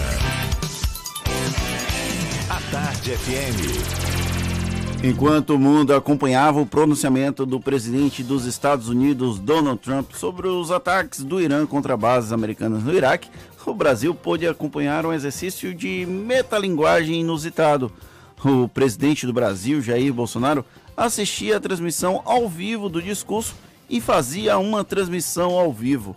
É a lógica de comunicação de um para um que transformou Bolsonaro em um fenômeno político eleitoral, porém é carregada de certo nível de contradições, por assim dizer. Primeiro, porque Bolsonaro assistia a transmissão pela Globo News, canal que pertence ao Grupo Globo, um dos alvos preferenciais das críticas à mídia que o secto dele faz. Segundo, porque criou-se uma expectativa que após a transmissão ao vivo, o presidente do Brasil fosse fazer algum tipo de pronunciamento efetivo sobre a crise no Irã. A diplomacia brasileira é reconhecida no exterior pela posição moderada e comedida em conflitos. E não sei por que cargas d'água eu ainda fico na expectativa de que isso se mantenha. Mas eis que, após assistirmos Bolsonaro assistindo Trump, o presidente brasileiro falou que Lula defendeu o Irã, defendeu que o Irã pudesse enriquecer urânio e que, por isso, teria cometido crime contra o Brasil, pois a Constituição Federal rege que as relações internacionais do país teriam como princípio a defesa da paz e o repúdio ao terrorismo eu prefiro não acreditar que existe uma espécie de tesão reprimido em citar o tempo inteiro Lula. O ex-presidente é passado. Não está preso babaca para não pra usar aquela referência de Cid e Ciro Gomes, mas está longe de ditar regras da política internacional do Brasil. E Bolsonaro ainda insiste em falar em Lula. Fora que esse posicionamento do Itamaraty ao endossar, ainda que indiretamente, a morte de Cassim Soleimani, não está necessariamente defendendo a paz. Até queria tratar essa transmissão como uma esdrúxula e desnecessária subserviência aos Estados Unidos. Porém, eu seria facilmente acusado de estar perseguindo o presidente Jair Bolsonaro. Nesse caso, eu prefiro me abster de entrar nesse mérito. Só espero que da próxima vez em que houver uma situação semelhante, o presidente até assista a transmissão ao vivo do pronunciamento do chefe de outra nação e até transmita ao vivo que está assistindo essa transmissão, mas de preferência que ele esteja acompanhado de pessoas que entendam de relações internacionais e que o auxiliem a fazer um pronunciamento útil à nação, não um jogo de palavras para uma plateia afoito, afoita por mitagens. Definitivamente, vivemos novos tempos no Brasil. Ou melhor, vivemos momentos impressionantes com C, como bem disse o ministro da Educação, Abraham Weintraub. Talvez nós brasileiros estejamos fadados somente a sobreviver diante de tantas idiosincrasias, para não falar outra palavra que começa com as mesmas letras iniciais. Ou seja, em outras palavras do Fernando Duarte, que o presidente Jair Bolsonaro faça o seu dever de casa, que é o que tem que ser feito, né? Agora, ele faz referência a Lula, que de fato visitou o Irã, isso foi em 2010. O Lula foi para o Irã para mediar a questão do programa nuclear. Naquele, naquela época era Barack Obama, o presidente dos Estados Unidos, que também atuava por uma, pa, por uma solução diplomática. Em 2015, só recordando aqui, Obama firmou o acordo nuclear com o Irã, o que acabou sendo rejeitado no ano de 2018 pelo Donald Trump. E tem uma situação inusitada que assim, o Bolsonaro falou que Lula defendeu que o Irã pudesse enriquecer urânio a mais de 20%. É uma meia-verdade. Lula estava tentando construir um acordo de paz e, de alguma forma, fazer ser protagonista no cenário mundial, no cenário geopolítico mundial. Lula não obteve êxito e aí o PT, para criticar Bolsonaro, usou uma outra mentira. O Bolsonaro mentiu ao falar de Lula e aí o PT mentiu para defender Lula, dizendo que o acordo que Lula propôs em 2010 foi a base do acordo que Barack Obama assinou em 2015. Mentira. Mas é aquela história. No mundo de tantas meias verdades e de tantas mentiras, tantas informações falsas, se você ficar repetindo muitas vezes a mentira, vai que ela se torna verdade. Ou seja, não é só guerra bélica, não, tem guerra de palavras também. E de comunicação. Agora são 8 e 12 temos notícias que chegam da redação do portal Bahia Notícias. Lucas Arrasa é quem tem essas informações. Bom dia, Lucas. Bom dia, Jefferson. Parte da base do governador Rui Costa acredita que o afunilamento de candidatos à Prefeitura de Salvador só deve acontecer em abril, após o encerramento da janela para filiação partidária. A avaliação é de que a medida pode evitar a fuga de lideranças políticas e comunitárias de uma sigla para outra ou até mesmo para o grupo do prefeito ACM Neto. Uma candidatura própria é desejo de quem sonha com uma cadeira na Câmara Municipal. Só o PT hoje tem cinco pré-candidatos à Prefeitura de Salvador, enquanto a base do governador tem outros dez postulantes. E o governo do estado encaminhou ontem à Assembleia Legislativa da Bahia um projeto para acelerar as promoções nas carreiras de policiais militares e de bombeiros militares da Bahia. O projeto propôs o aumento de vagas e a redução de espaço de tempo entre as promoções. As medidas vão gerar a possibilidade de mais de 6 mil promoções e uma despesa estimada em 76 milhões de reais. Em outro ponto do projeto, o governo propõe o remanejamento dentro da estrutura das carreiras permitindo a abertura de novas vagas para diversas patentes. Eu sou Lucas Arraes, direto da redação do Bahia Notícias, para o Isso é Bahia. É com vocês, Jefferson Fernando. Obrigado, Lucas. 8 e 14, depois de passar por obras de requalificação, o ginásio poliesportivo Valdemar Pinto Queiroz vai ser inaugurado hoje no município de Santo Antônio de Jesus, no Recôncavo. De acordo com informações da Secretaria de Comunicação, a cerimônia de inauguração está marcada para 6 horas da, da tarde, da tarde ou da noite, fique a sua escolha. É vai... tarde, porque ainda não, não escureceu, estamos no verão, então a gente trata 6 horas como da tarde. Ainda né? tá aquele Ainda meio... tá meio lusco-fusco, né? Lusco-fusco, tá certo. Pois é, marcado então para 6 horas da tarde ou da noite, se você preferir, e vai reunir desportistas da região. Com investimento de mais de 500 mil reais, o ginásio esportivo passou por intervenções na quadra interna, vestiários, salas administrativas, arquibancadas, revestimento e iluminação. Portanto, ginásio poliesportivo Valdemar Pinto Queiroz vai ser inaugurado hoje em Santo Antônio de Jesus. E o diretor da Secretaria de Serviços Públicos da Prefeitura de Feira de Santana foi indiciado pela Polícia Civil por assédio sexual a uma mulher que havia denunciado ele. O crime aconteceu um dia antes da vítima começar a trabalhar com o suspeito, o servidor público Deodato Peixinho, em outubro do ano passado. A vítima pediu para sair do emprego dois dias depois da situação. A Delegacia de Atendimento à Mulher informou que concluiu o inquérito e que foi encaminhado ao Ministério Público, que vai analisar o processo e decidir se denuncia ou não Deodato à Justiça. 8 e 16 e vamos começar o nosso giro pelo interior do estado. Primeiro, Luiz Eduardo Magalhães, no extremo oeste da Bahia. Quem fala conosco é J. Alves, da Cidade FM. Bom dia, J. Muito bom dia, Jefferson Fernando, equipe do Isso é Bahia. A partir de agora destacaremos as principais notícias do Oeste Baiano, diretamente da capital do agronegócio. Há pouco mais de 30 dias do fim do prazo para o cadastramento biométrico, cerca de 8 mil eleitores ainda não fizeram o procedimento. A Justiça Eleitoral alerta aos cidadãos para que aproveitem a oportunidade e não deixem a regularização do título para a última hora. A Justiça Eleitoral lembra ainda que aquele cidadão que não atender a convocação dentro do prazo terá o título cancelado. Com o documento suspenso, o eleitor poderá ser impossibilitado de tomar posse em cargo público, matricular-se em instituição de ensino, de obter empréstimos e receber benefícios sociais ou ainda ter problemas para tirar ou renovar o passaporte. O prazo final para o cadastramento biométrico é dia 18 de fevereiro de 2020.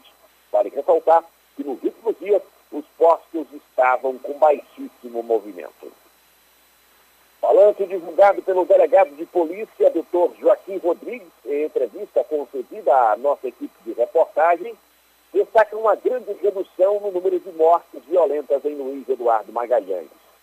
Para se ter uma ideia, em 2012 foram 45, em 2013, 43, em 2014, 45, em 2015, 58, em 2016, 66, em 2017, 45, em 2018, 55 homicídios e em 2019, 29 homicídios, ou seja, uma redução de quase 50% de 2018 para 2019. E por aqui encerro minha participação, desejando a todos uma ótima quinta-feira e um excelente fim de semana. Eu sou o J. Alves, da Rádio Cidade FM de Luiz Eduardo Magalhães, para o Isso é Bahia. Valeu, Jota, muito obrigado. E olha, um garimpeiro de 43 anos, 43 anos, morreu após ser atingido por uma pedra em uma mina na cidade de Pindobaçu, no norte do estado. De acordo com a delegacia da cidade, o acidente aconteceu na mina do Pé de Maga, na Serra do Carnaíba. A vítima foi identificada como Cícero Pereira dos Santos e, de acordo com a polícia, o garimpeiro fraturou a costela, foi socorrido por uma equipe do SAMU, mas não resistiu aos ferimentos e morreu a caminho do hospital. A produção de grãos teve queda de 11% no oeste da Bahia em 2019, segundo informações do IBGE. As principais reduções foram registradas nas lavouras de soja e de milho. Os produtores de soja colheram 15% a menos do que foi produzido em 2018. Já a queda na produção do milho foi maior, com 30% de redução. A redução aconteceu por causa do clima quente durante o ano passado. Tá certo, a gente agora vai para Itororó falar com o Maurício Santos da Itapuí FM. Bom dia, Maurício. Bom dia, Jefferson. Bom dia, Fernando. Bom dia a todos do Isso é Bahia. Bom dia para toda a Bahia. Ótima quinta-feira. Olha, vamos com notícias boas aqui para a cidade de Itabuna, aqui no sul baiano. Em Itabuna, né, Itabuna recebe aí sinal digital da TVE nesta quinta-feira. Os moradores de Itabuna, no sul da Bahia, passam a acompanhar o sinal digital da TVE no canal 6.1. A solenidade de inauguração está marcada para esta quinta-feira, às 10 horas da manhã no pátio da Prefeitura Municipal de Itabuna, com a presença do secretário da Educação do Estado, Jerônimo Rodrigues, e do diretor-geral do Instituto de Radiofusão Educativa da Bahia, Flávio Gonçalves. O IRDEB faz parte da estrutura organizacional da Secretaria de Educação do Estado as novas estações de retransmissão digital, atualizadas com o que há de mais moderno em termos de tecnologia, estão sendo implantadas no interior do estado e chegarão a mais de 5 milhões de baianos. Essa é uma boa notícia aqui para Itabuna e para a região sul da Bahia. Jefferson, ah, Fernando, Maurício Santos aqui falando da Rádio Itapuí FM de Itororó para o Isso é Bahia. Muito bom dia, agora é com vocês. Obrigado, Maurício. 8 e 21 a gente faz o intervalo e já já vamos conversar com o secretário estadual da SEDUR, Secretaria do Desenvolvimento Urbano, Nelson Pellegrino, aqui na Tarde FM 8 e 21. Você está ouvindo Isso é Bahia.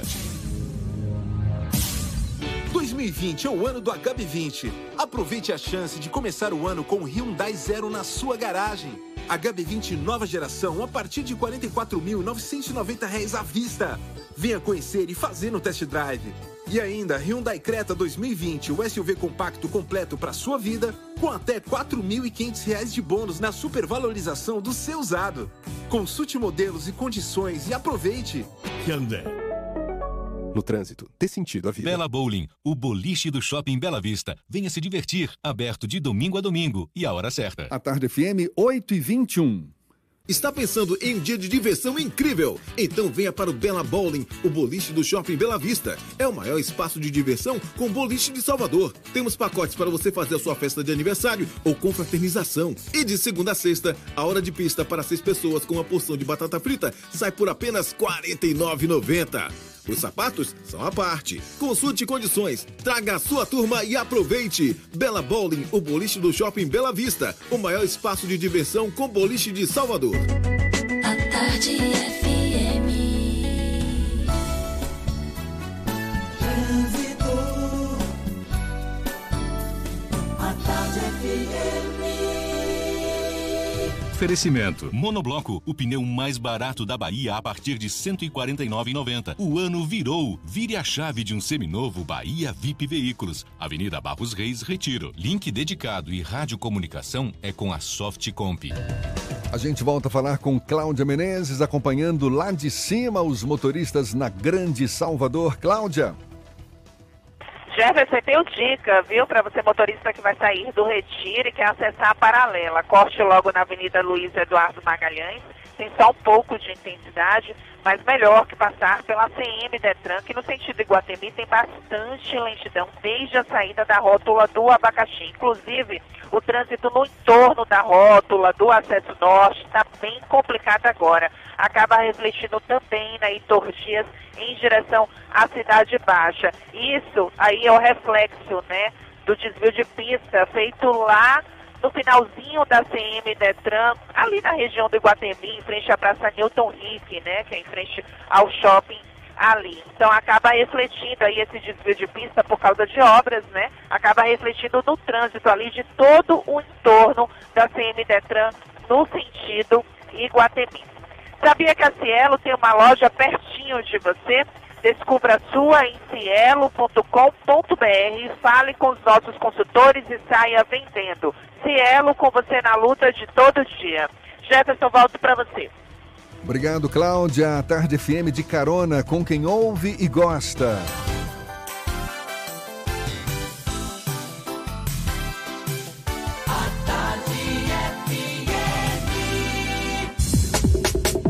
Voltamos a apresentar Isso é Bahia. Um papo claro e objetivo sobre os acontecimentos mais importantes do dia. Agora, 8h25, empossado em novembro do ano passado como secretário de Desenvolvimento Urbano do Estado da Bahia, o deputado federal licenciado Nelson Pellegrino, que é do PT, tem pela frente a responsabilidade por áreas importantes, a exemplo da habitação e mobilidade urbana. A pasta é responsável também pela gestão integrada dos resíduos sólidos. O secretário estadual da SEDUR, Nelson Pellegrino, é nosso convidado aqui no Issa Bahia. Bom dia, secretário. Bom dia, Jefferson. Bom dia, Fernando. Bom dia a todos que estão nos ouvindo. Tá com a voz um pouquinho debilitada, né? Um pouquinho.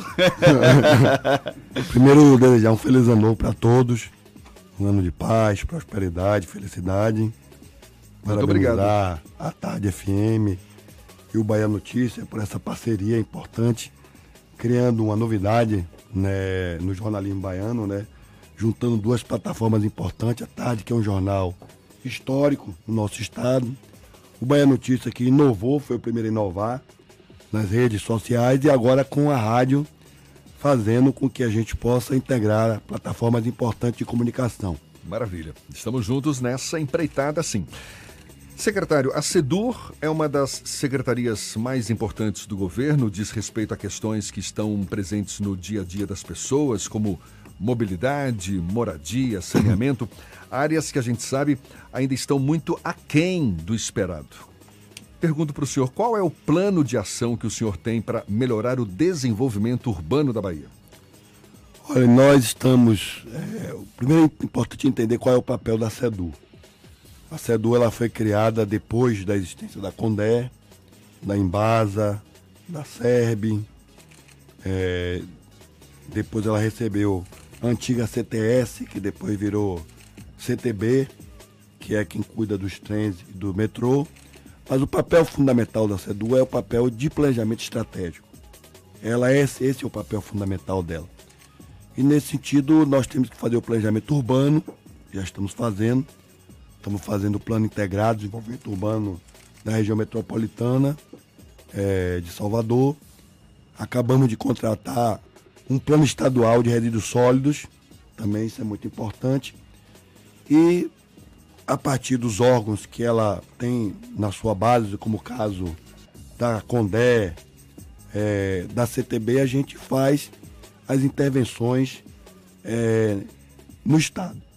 É importante registrar que os governos Wagner e Rui promoveram uma revolução na mobilidade urbana de Salvador.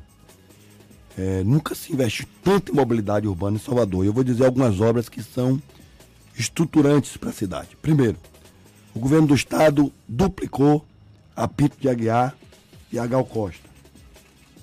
É, perdão, ele duplicou a Pinto de Aguiar e a Orlando Gomes. E agora está duplicando a Gal Costa. Mas todo mundo sabe que Salvador é uma espécie de um vértice, uma península, onde as ligações historicamente da cidade, de um lado era a BR-324 e a suburbana. Do outro lado, a Avenida da Orla e a paralela. Quando você queria transitar dentro desse vértice, você tinha que ir ou para esse aeroporto ou então para a região do Iguatemi. A primeira tentativa de integração foi a Gal Costa, que você liga mais ou menos aquela região da Brasil Gás até o centro administrativo. Só que essa obra ficou incompleta, ela não tinha uma ligação. Quando você chegava no fim da Gal Costa, você tinha que contornar por um conjunto residencial ali no, no centro administrativo. O governo Wagner iniciou e o governo Rui Costa concluiu o túnel de acesso, onde você vem pela Gal Costa você acessa a Pinto de Aguiar e chega à Orla. E agora nós estamos duplicando a Gal Costa. O governo do estado fez também a 29 de março. A 29 de março, você pega ela ali no viaduto de Águas Claras, vai pela via regional e em 15 minutos de Cajazeira você chega hoje à Avenida Paralela e pode chegar a Rolando Gomes também. Eles chamados corredores de tráfego. E agora nós estamos concluindo a ligação da suburbana com a BR 324. Na altura daquele antigo motel Mustang, você vai pegar uma via ali por dentro e vai sair na estação é, Pirajá do metrô. Então, o grande fluxo é, de movimentação em Salvador, historicamente, é o quê?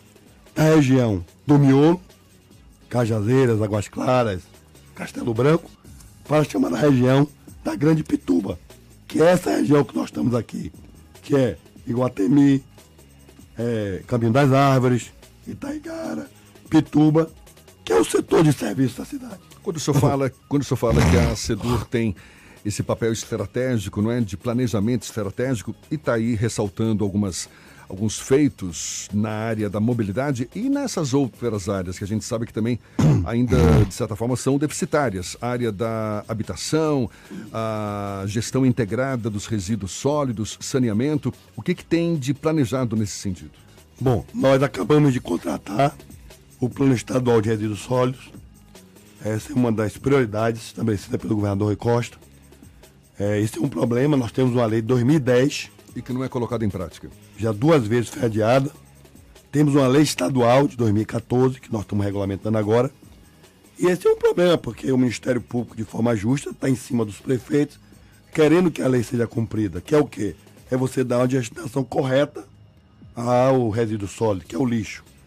De diversas naturezas. Tem o lixo residencial, tem o lixo industrial, o lixo comercial, o lixo hospitalar.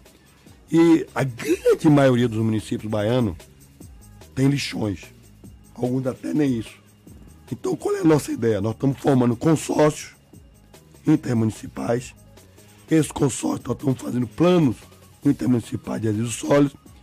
E nesse momento, eu estou com a minha equipe montando um projeto que ele tem que ter três características. Primeiro, ele tem que estar em sintonia com a lei federal e a lei estadual. Segundo, ele tem que ter uma modelagem que viabilize economicamente a coleta, o transbordo e a destinação final. E, evidentemente, a educação ambiental. E a terceira questão que eu acho que é fundamental é o modelo de gestão que viabilize isso. Porque se você for conversar no mercado, tem fórmula para tudo. Tem corretor oferecendo né, solução de tudo quanto é, é até algumas mágicas. O problema é que quando você vai fechar isso e botar em prática, as coisas não são tão fáceis. Por quê? Porque você tem que fazer. Primeira lei estabelece que você tem que fazer educação ambiental. Ou seja, a gente também. A, a, expectativa é de que não seja a curto prazo, então, a efetivação dessa lei. É, porque não é fácil, mas também, Jefferson, não dá mais para adiar a implantação. Certo? Nós estamos decididos, o governador me pediu, para, dentro desses consórcios que estão mais avançados, escolher dois ou três e começar a implantar essa questão. Fernando quer fazer uma pergunta também. O secretário era deputado federal até bem pouco tempo, está licenciado do cargo, e o processo de chegada dele à SEDU foi num processo em que o ex-secretário Sérgio Brito meio que relegou a secretaria, preferiu voltar à Câmara dos Deputados, ele também era deputado federal licenciado. E uma das queixas era o controle da Condé, que não estava sob o controle efetivo do Sérgio Brito, e aí o grande, o grande bolo do orçamento da SEDU estava com a Condé.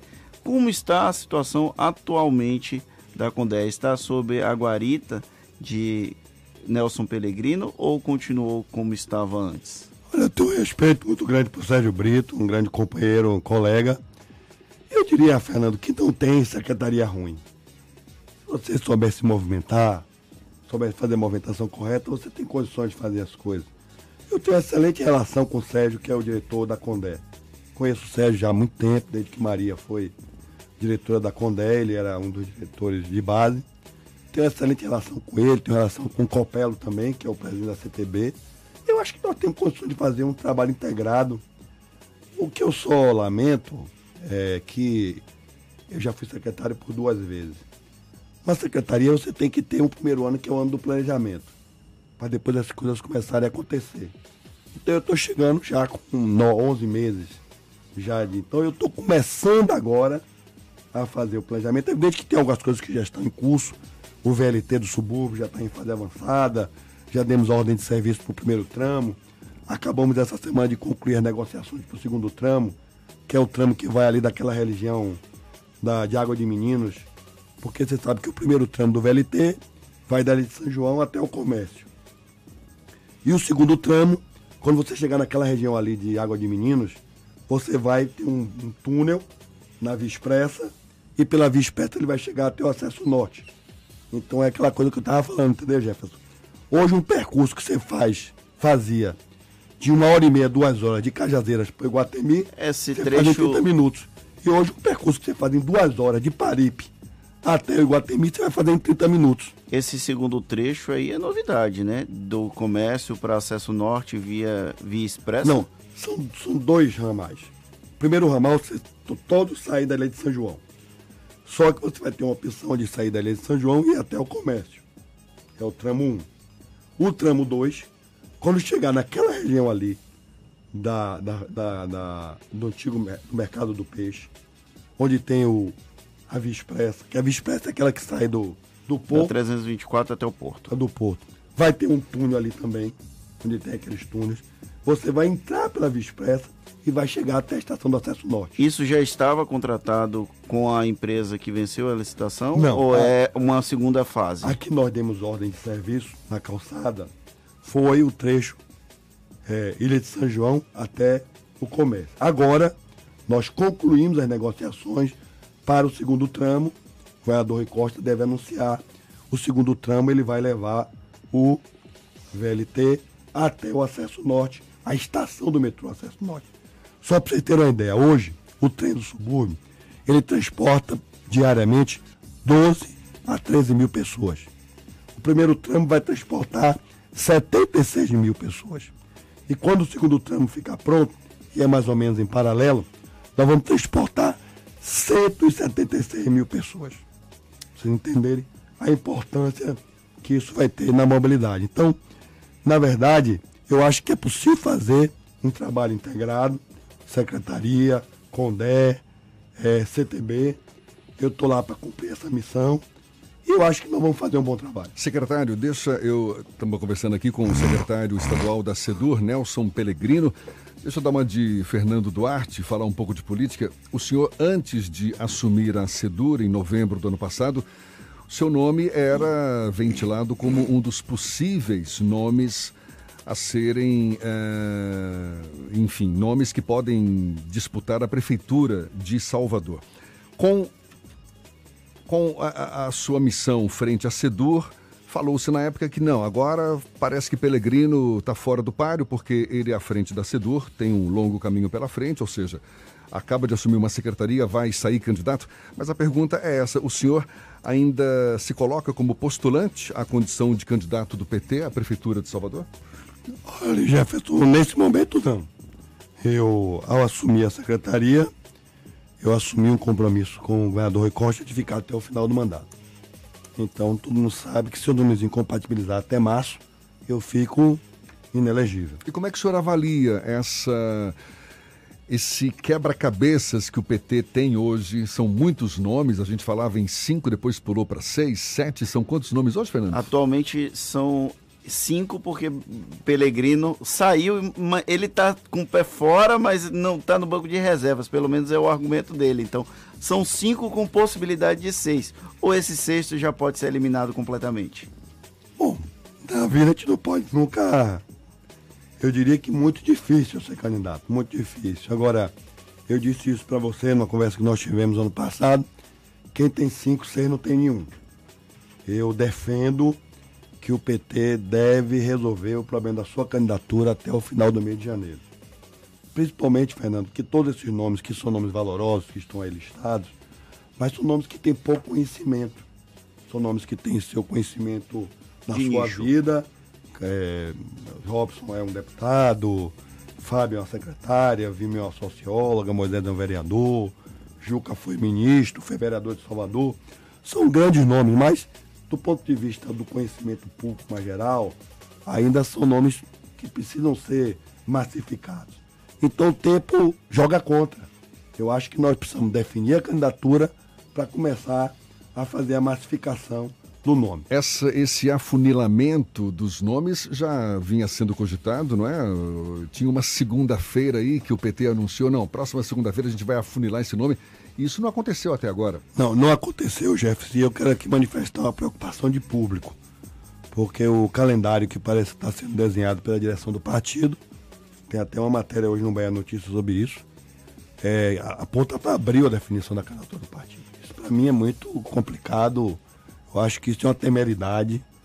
Eu Por vou quê? manifestar Por quê? a minha posição, a direção do partido, eu que sou a liderança do partido, é o nome que mais bem está posicionado na pesquisa, apesar de não ser candidato, mas eu quero trabalhar em Salvador pela eleição do PT, como vou trabalhar no estado todo. Porque veja bem, Jefferson, se você for deixar para definir o candidato em abril, a eleição é em, em outubro. Nós vamos popularizar esse nome como? É uma demora muito grande. Nós temos que definir a candidatura do partido para, a partir do momento que a gente definir, começar a massificar, ir para a rua, né, fazer a massificação desse nome. Mas qual é o argumento de quem defende a definição desse nome para o final de abril? Que tem que fazer uma prévia, porque tem cinco candidatos. Vai ter reunião do Diretório Nacional agora, dia 17 de janeiro. Não se sabe se essa reunião do Diretório vai regulamentar essa questão. Aí uma nova reunião só em março. E o Diretório Nacional, ao regulamentar essa prévia, vai marcar a prévia para março e abril. Enquanto isso, o tempo está passando. Está passando. Eu acho que isso é um erro. barriga. Isso é um erro. Então, hoje eu vi até no Bahia Notícia uma matéria que eu acho que tem uma certa eh, coerência. Aliás, a maioria tem. Olha eu só, achei olha que ele só. ia criticar. Eu disse, nossa, ofensiva às 8h40 da manhã. Eu não brigo com você. Mas tem uma certa coerência. Eu acho que realmente, no campo do que hoje são as forças que estão em torno do governo do Estado, nós temos que ter três candidaturas. Uma candidatura do segmento à esquerda, uma candidatura de Isidoro, que eu acho que é uma candidatura que deve acontecer, e uma candidatura mais de centro, que pode ser de coronel, ou outro nome, daqueles todos apontados. Mas, digamos coronel, que é senador, é, tem uma boa votação, mas pode ser outro também. Ângelo Coronel, o senhor fala. Isso, o, o nosso senador. Por quê? Eu acho que a candidatura de Dória pode chegar a um 18% a 20%. Essa candidatura da esquerda, junta, chega a 20% ou 20% a mais, tranquilamente. Porque aí tem Lula, tem Wagner, tem Rui, tem a força da esquerda. Uma candidatura de centro pode chegar a 10%, 15%. Você ainda tem Hilton, que é do pessoal. Hoje eu vi o lançamento de uma candidatura também, agora tem que me Popó. recordar. Hein? Popó, tá até também isso aí. Então, se você juntar essas candidaturas todas, Força um segundo turno. viabiliza o segundo turno. Agora, num eventual segundo turno entre Bruno Reis e Isidório, como ficaria os progressistas da esquerda? Bom, a gente só fala as coisas quando elas acontecem. Foi uma boa saída. Mas seguramente não será como no Reis. Tá certo, então. Tá bom. Muito obrigado, secretário estadual da SEDUR, Nelson Pellegrino. A gente vai ter que poupar agora, dar um descanso para Nelson. Olha, muita água, descanso vocal. Isso é uma gripe, é? Uma gripe brava que eu peguei, né? então tá certo. A gente, da nossa parte agora, a gente vai te permitir esse repouso vocal. E muito obrigado pela sua participação. Um bom dia. Eu que agradeço, quero aqui assumir o compromisso de voltar né, plenamente recuperado, entendeu? Mas estou muito assim, empolgado com essa nova missão que eu recebi do governador Rui Costa. Eu acho que tem muita coisa para fazer nessa área de resíduos sólidos, na área de mobilidade, na área de habitação que a gente acabou não falando. Nós estamos muito preocupados. Eu acho que o fim do Minha Casa Minha Vida trouxe um prejuízo muito grande. Nós estamos lutando para que o Minha Casa Minha Vida seja retomado, porque nós temos um déficit de quase 4 milhões eh, de moradias quantitativas no Brasil. Mas nós vamos produzir alguma política pública em relação a essa questão. E o governo da Bahia vai continuar cumprindo a sua missão e a SEDU também. Nós vamos produzir políticas públicas de planejamento estratégico para o planejamento urbano na nossa cidade, do Salvador, no estado da Bahia. Eu quero enfrentar essa questão dos resíduos sólidos, Jefferson. Estou estudando muito essa matéria. né? Eu acredito que a gente vai encontrar uma solução para os municípios, uma boa solução para os municípios, uma solução adequada à lei. Nós vamos apresentar esse projeto ao governador Costa. Minha ideia, só para concluir, é um pouco parecida com o negócio das policlínicas. Nós encontramos um modelo importante, que era o modelo das policlínicas, trouxemos para aqui, chamamos os prefeitos, o governo do estado bancou a infraestrutura e os municípios né, consorciaram e hoje mantém as policlínicas. Da mesma forma a gente quer em relação a essa questão do lixo. Nós estamos formatando um modelo que vai da coleta até a destinação final, com educação ambiental, com coleta seletiva, com reciclagem, com eh, aproveitando os, os catadores, as cooperativas, montar uma fórmula, buscar recursos e a partir daí chamar os prefeitos para essa parceria. Tá certo. Deputado licenciado do PT e titular da Secretaria de Desenvolvimento Urbano do Estado da Bahia, Nelson Pellegrino, mais uma vez, muito obrigado. A gente volta já já, agora 8h45 na tarde FM. Você está ouvindo Isso é Bahia. O vestibular de medicina da Unime está chegando. Vem fazer sua graduação em uma universidade que oferece apoio personalizado. E você ainda tem aula com médicos renomados, aprende em laboratórios super equipados e conta com clínica escola desde o início do curso. Formação de qualidade que ensina na prática para você se tornar o profissional que o mercado precisa. Inscreva-se com sua nota do Enem até 7 de fevereiro. unime.edu.br. Unime, todo dia é dia de acreditar. Para a rádio comunicação da sua empresa ou condomínio, não te deixe na mão. Ah, alguém dá um jeito nesse negócio aqui? Conte com quem tem alta tecnologia em radiocomunicação. Conte com a Softcomp. Softcomp. Rádio comunicadores com alta qualidade e eficiência que a sua empresa ou condomínio precisam. Softcomp. 4009-8800. Se o corpo é magro, se o músculo é fraco, o que a gente quer? Saúde! Porque a gente quer? Saúde! Coba Vital, presente no dia a dia. Coba Vital, pra toda a sua família, pra melhorar Coba Vital. Coba Vital é um estimulante de apetite para crianças e adultos que desejam crescer e ter o peso adequado. Coba Vital, para aumentar a fome de saúde. Coba Vital é um medicamento. Seu uso pode trazer riscos. Procure o médico e farmacêutico. Leia a bula. Você sabia que na Monobloco os pneus velhos deixados pelos clientes podem virar chachim, cadeira e até asfalto? E que a Monobloco apoia o esporte amador e a cultura? E que também na Monobloco uma parte do lucro do serviço do seu carro você pode direcionar para algumas instituições beneficentes? Não sabia? Então se ligue. Monobloco faz tudo de mecânica e tem o pneu mais barato da Bahia. Água de Meninos, Lauro de Freitas e Abrantes. 0800 111 7080. As informações sobre a influência da economia na sua vida, com o jornalista e economista Armando Avena. Falando de economia. Salvador está se tornando um dos grandes polos de recepção de turistas argentinos do país. É o maior polo do Nordeste e no ano passado, mais de 200 mil turistas argentinos aportaram na Bahia para conhecer a beleza e a cultura do nosso estado. E isso pode aumentar. Pode aumentar se houver uma política de atração desses turistas. Uma política que faça com que o turista argentino que vai ao Rio de Janeiro dê uma esticada e venha conhecer Salvador. Esse é um grande caminho. E agora que os voos direto para a capital argentina estão começando a se consolidar e a se ampliar, aí pode estar um grande mercado para o turismo baiano. A mesma coisa acontece com os turistas chilenos. O ano passado foram cerca de 30 mil que vieram à Bahia, mas agora que vamos ter voos diretos Salvador-Santiago, esse número pode multiplicar por três. A Bahia está se consolidando cada vez mais como um grande destino de turistas estrangeiros. E Salvador tem que avançar mais na busca da atração de turistas, especialmente do Mercosul. É um grande caminho, especialmente porque a cidade está pronta para recebê-los. E a partir de agora haverá possibilidade também de incremento do turismo de negócios. Salvador tem como vocação o turismo. A Bahia também tem como vocação o turismo, mas é preciso estimular o turismo internacional, pois ele traz dinheiro novo para nosso estado e para o país. Você ouviu Falando de Economia, com o jornalista e economista Armando Avena. Voltamos a apresentar Isso é Bahia.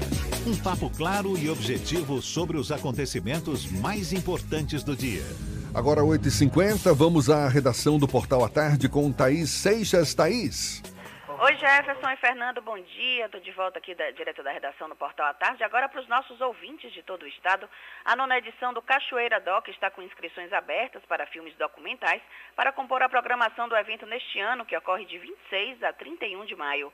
Os realizadores interessados podem enviar os trabalhos até 2 de março por meio do site cachoeiradoc.com.br. Produções de curta, média e longa duração serão selecionadas para a Mostra Brasileira de Documentários.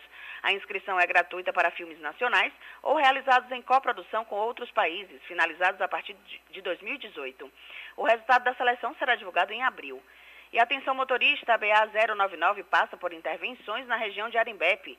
Segundo a concessionária Litoral Norte, nesta semana, o trecho entre os quilômetros 17 e 18, próximo a Areias, no município de Camaçari, recebeu obras de fresagem e recomposição do asfalto. Já o trecho entre os quilômetros 180 e 192 recebeu a instalação de sonorizadores. Por último, nos trechos entre os quilômetros 114 e 120 norte e do 115 ao 120 sul, foram feitas manutenções corretivas no acesso à Praia do Forte. As intervenções são realizadas das 7 da manhã às 5 da tarde e a concessionária recomenda que os motoristas redobrem a atenção ao passarem pelas localidades. Eu fico por aqui. Essas e outras notícias você confere no portal Atarde, atarde.com.br. Volto com você, Jefferson. Obrigado, Thaís. E a terceira novidade no meio-campo do Vitória na temporada 2020 atende pelo nome de Fernando Neto. O meia-campista tem 26 anos, defendeu o Paraná no ano passado.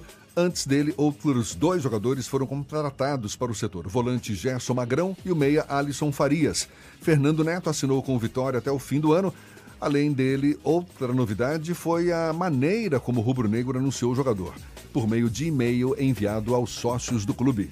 E o Bahia oficializou na noite de ontem o empréstimo do atacante Rogério ao Ceará. A ida do jogador ao Alvinegro Cearense é válida até maio de 2021, justamente quando seu contrato com o esquadrão se encerra. Com 29 anos, Rogério chegou ao esquadrão no ano passado. No total, o jogador disputou 26 partidas pelo clube e marcou dois gols. Agora a gente vai para Teixeira de Freitas, Jajá da Eldorado FM. Bom dia, Jajá. Bom dia, Jefferson. Bom dia, Fernando. Bom dia, Rodrigo Tardio, meu diretor. Paulinho, rei das carrapetas.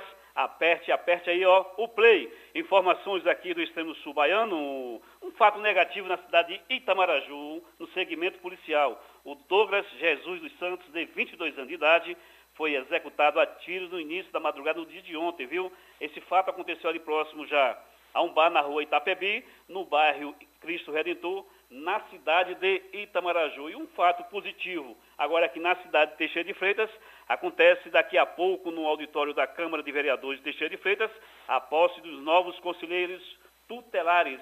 A cerimônia será realizada através do Conselho Municipal dos Direitos das Crianças e dos Adolescentes, é, por meio da Secretaria Municipal de Assistência Social e Prefeitura Municipal. Eu, olha Jefferson, olha Fernando, eu sou o Jajá da Eldorado FM, a primeira dos nossos corações. Segue na programação líder de audiência, Jefferson e Fernando. Valeu, Jajá. Agora, olha só, a um passo de garantir a classificação, Bahia e Vitória vão a campo hoje visando carimbar a vaga na segunda fase da Copa São Paulo de Futebol Júnior. O Bahia divide a ponta do grupo 13 com o Tupi de Minas Gerais, enquanto o Vitória ocupa a liderança do grupo 5. Nesta quinta, o Bahia enfrenta o Primavera às 3h15 da tarde, já o Vitória encara o 15 de Jaú às 8 da noite. Bahia e Vitória precisam apenas de um empate para avançar à próxima fase. E temos notícias também da região de Rui Barbosa com J. Sidney da RB Líder FM. Bom dia, Jota.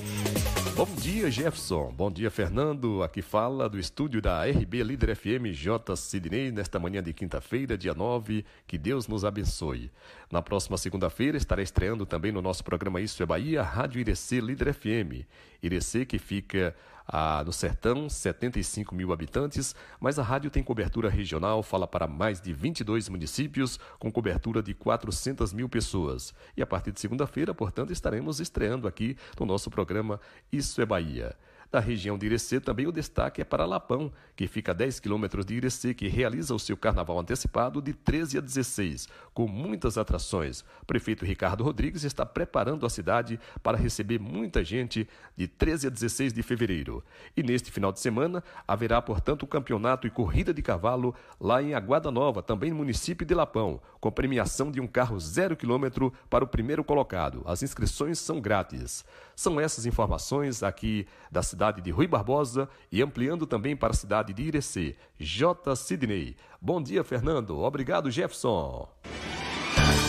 Acabou, Fernando! Fechamos mais um Isso é Bahia nesta quinta-feira, 9 de janeiro de 2020. Amanhã, às 7 da manhã, estamos de volta para Salvador e o entorno da capital baiana. E a partir das 8 para todo o estado. Muito obrigado pela companhia de todos vocês e nos vemos nesta sexta-feira. Pois é, não é sexta-feira ainda, temos quinta pela frente. Aproveite bem o dia. Muito obrigado pela companhia, pela parceria, pela confiança. Amanhã tem mais. Tchau, tchau. Tchau, tchau. Tchau, tchau.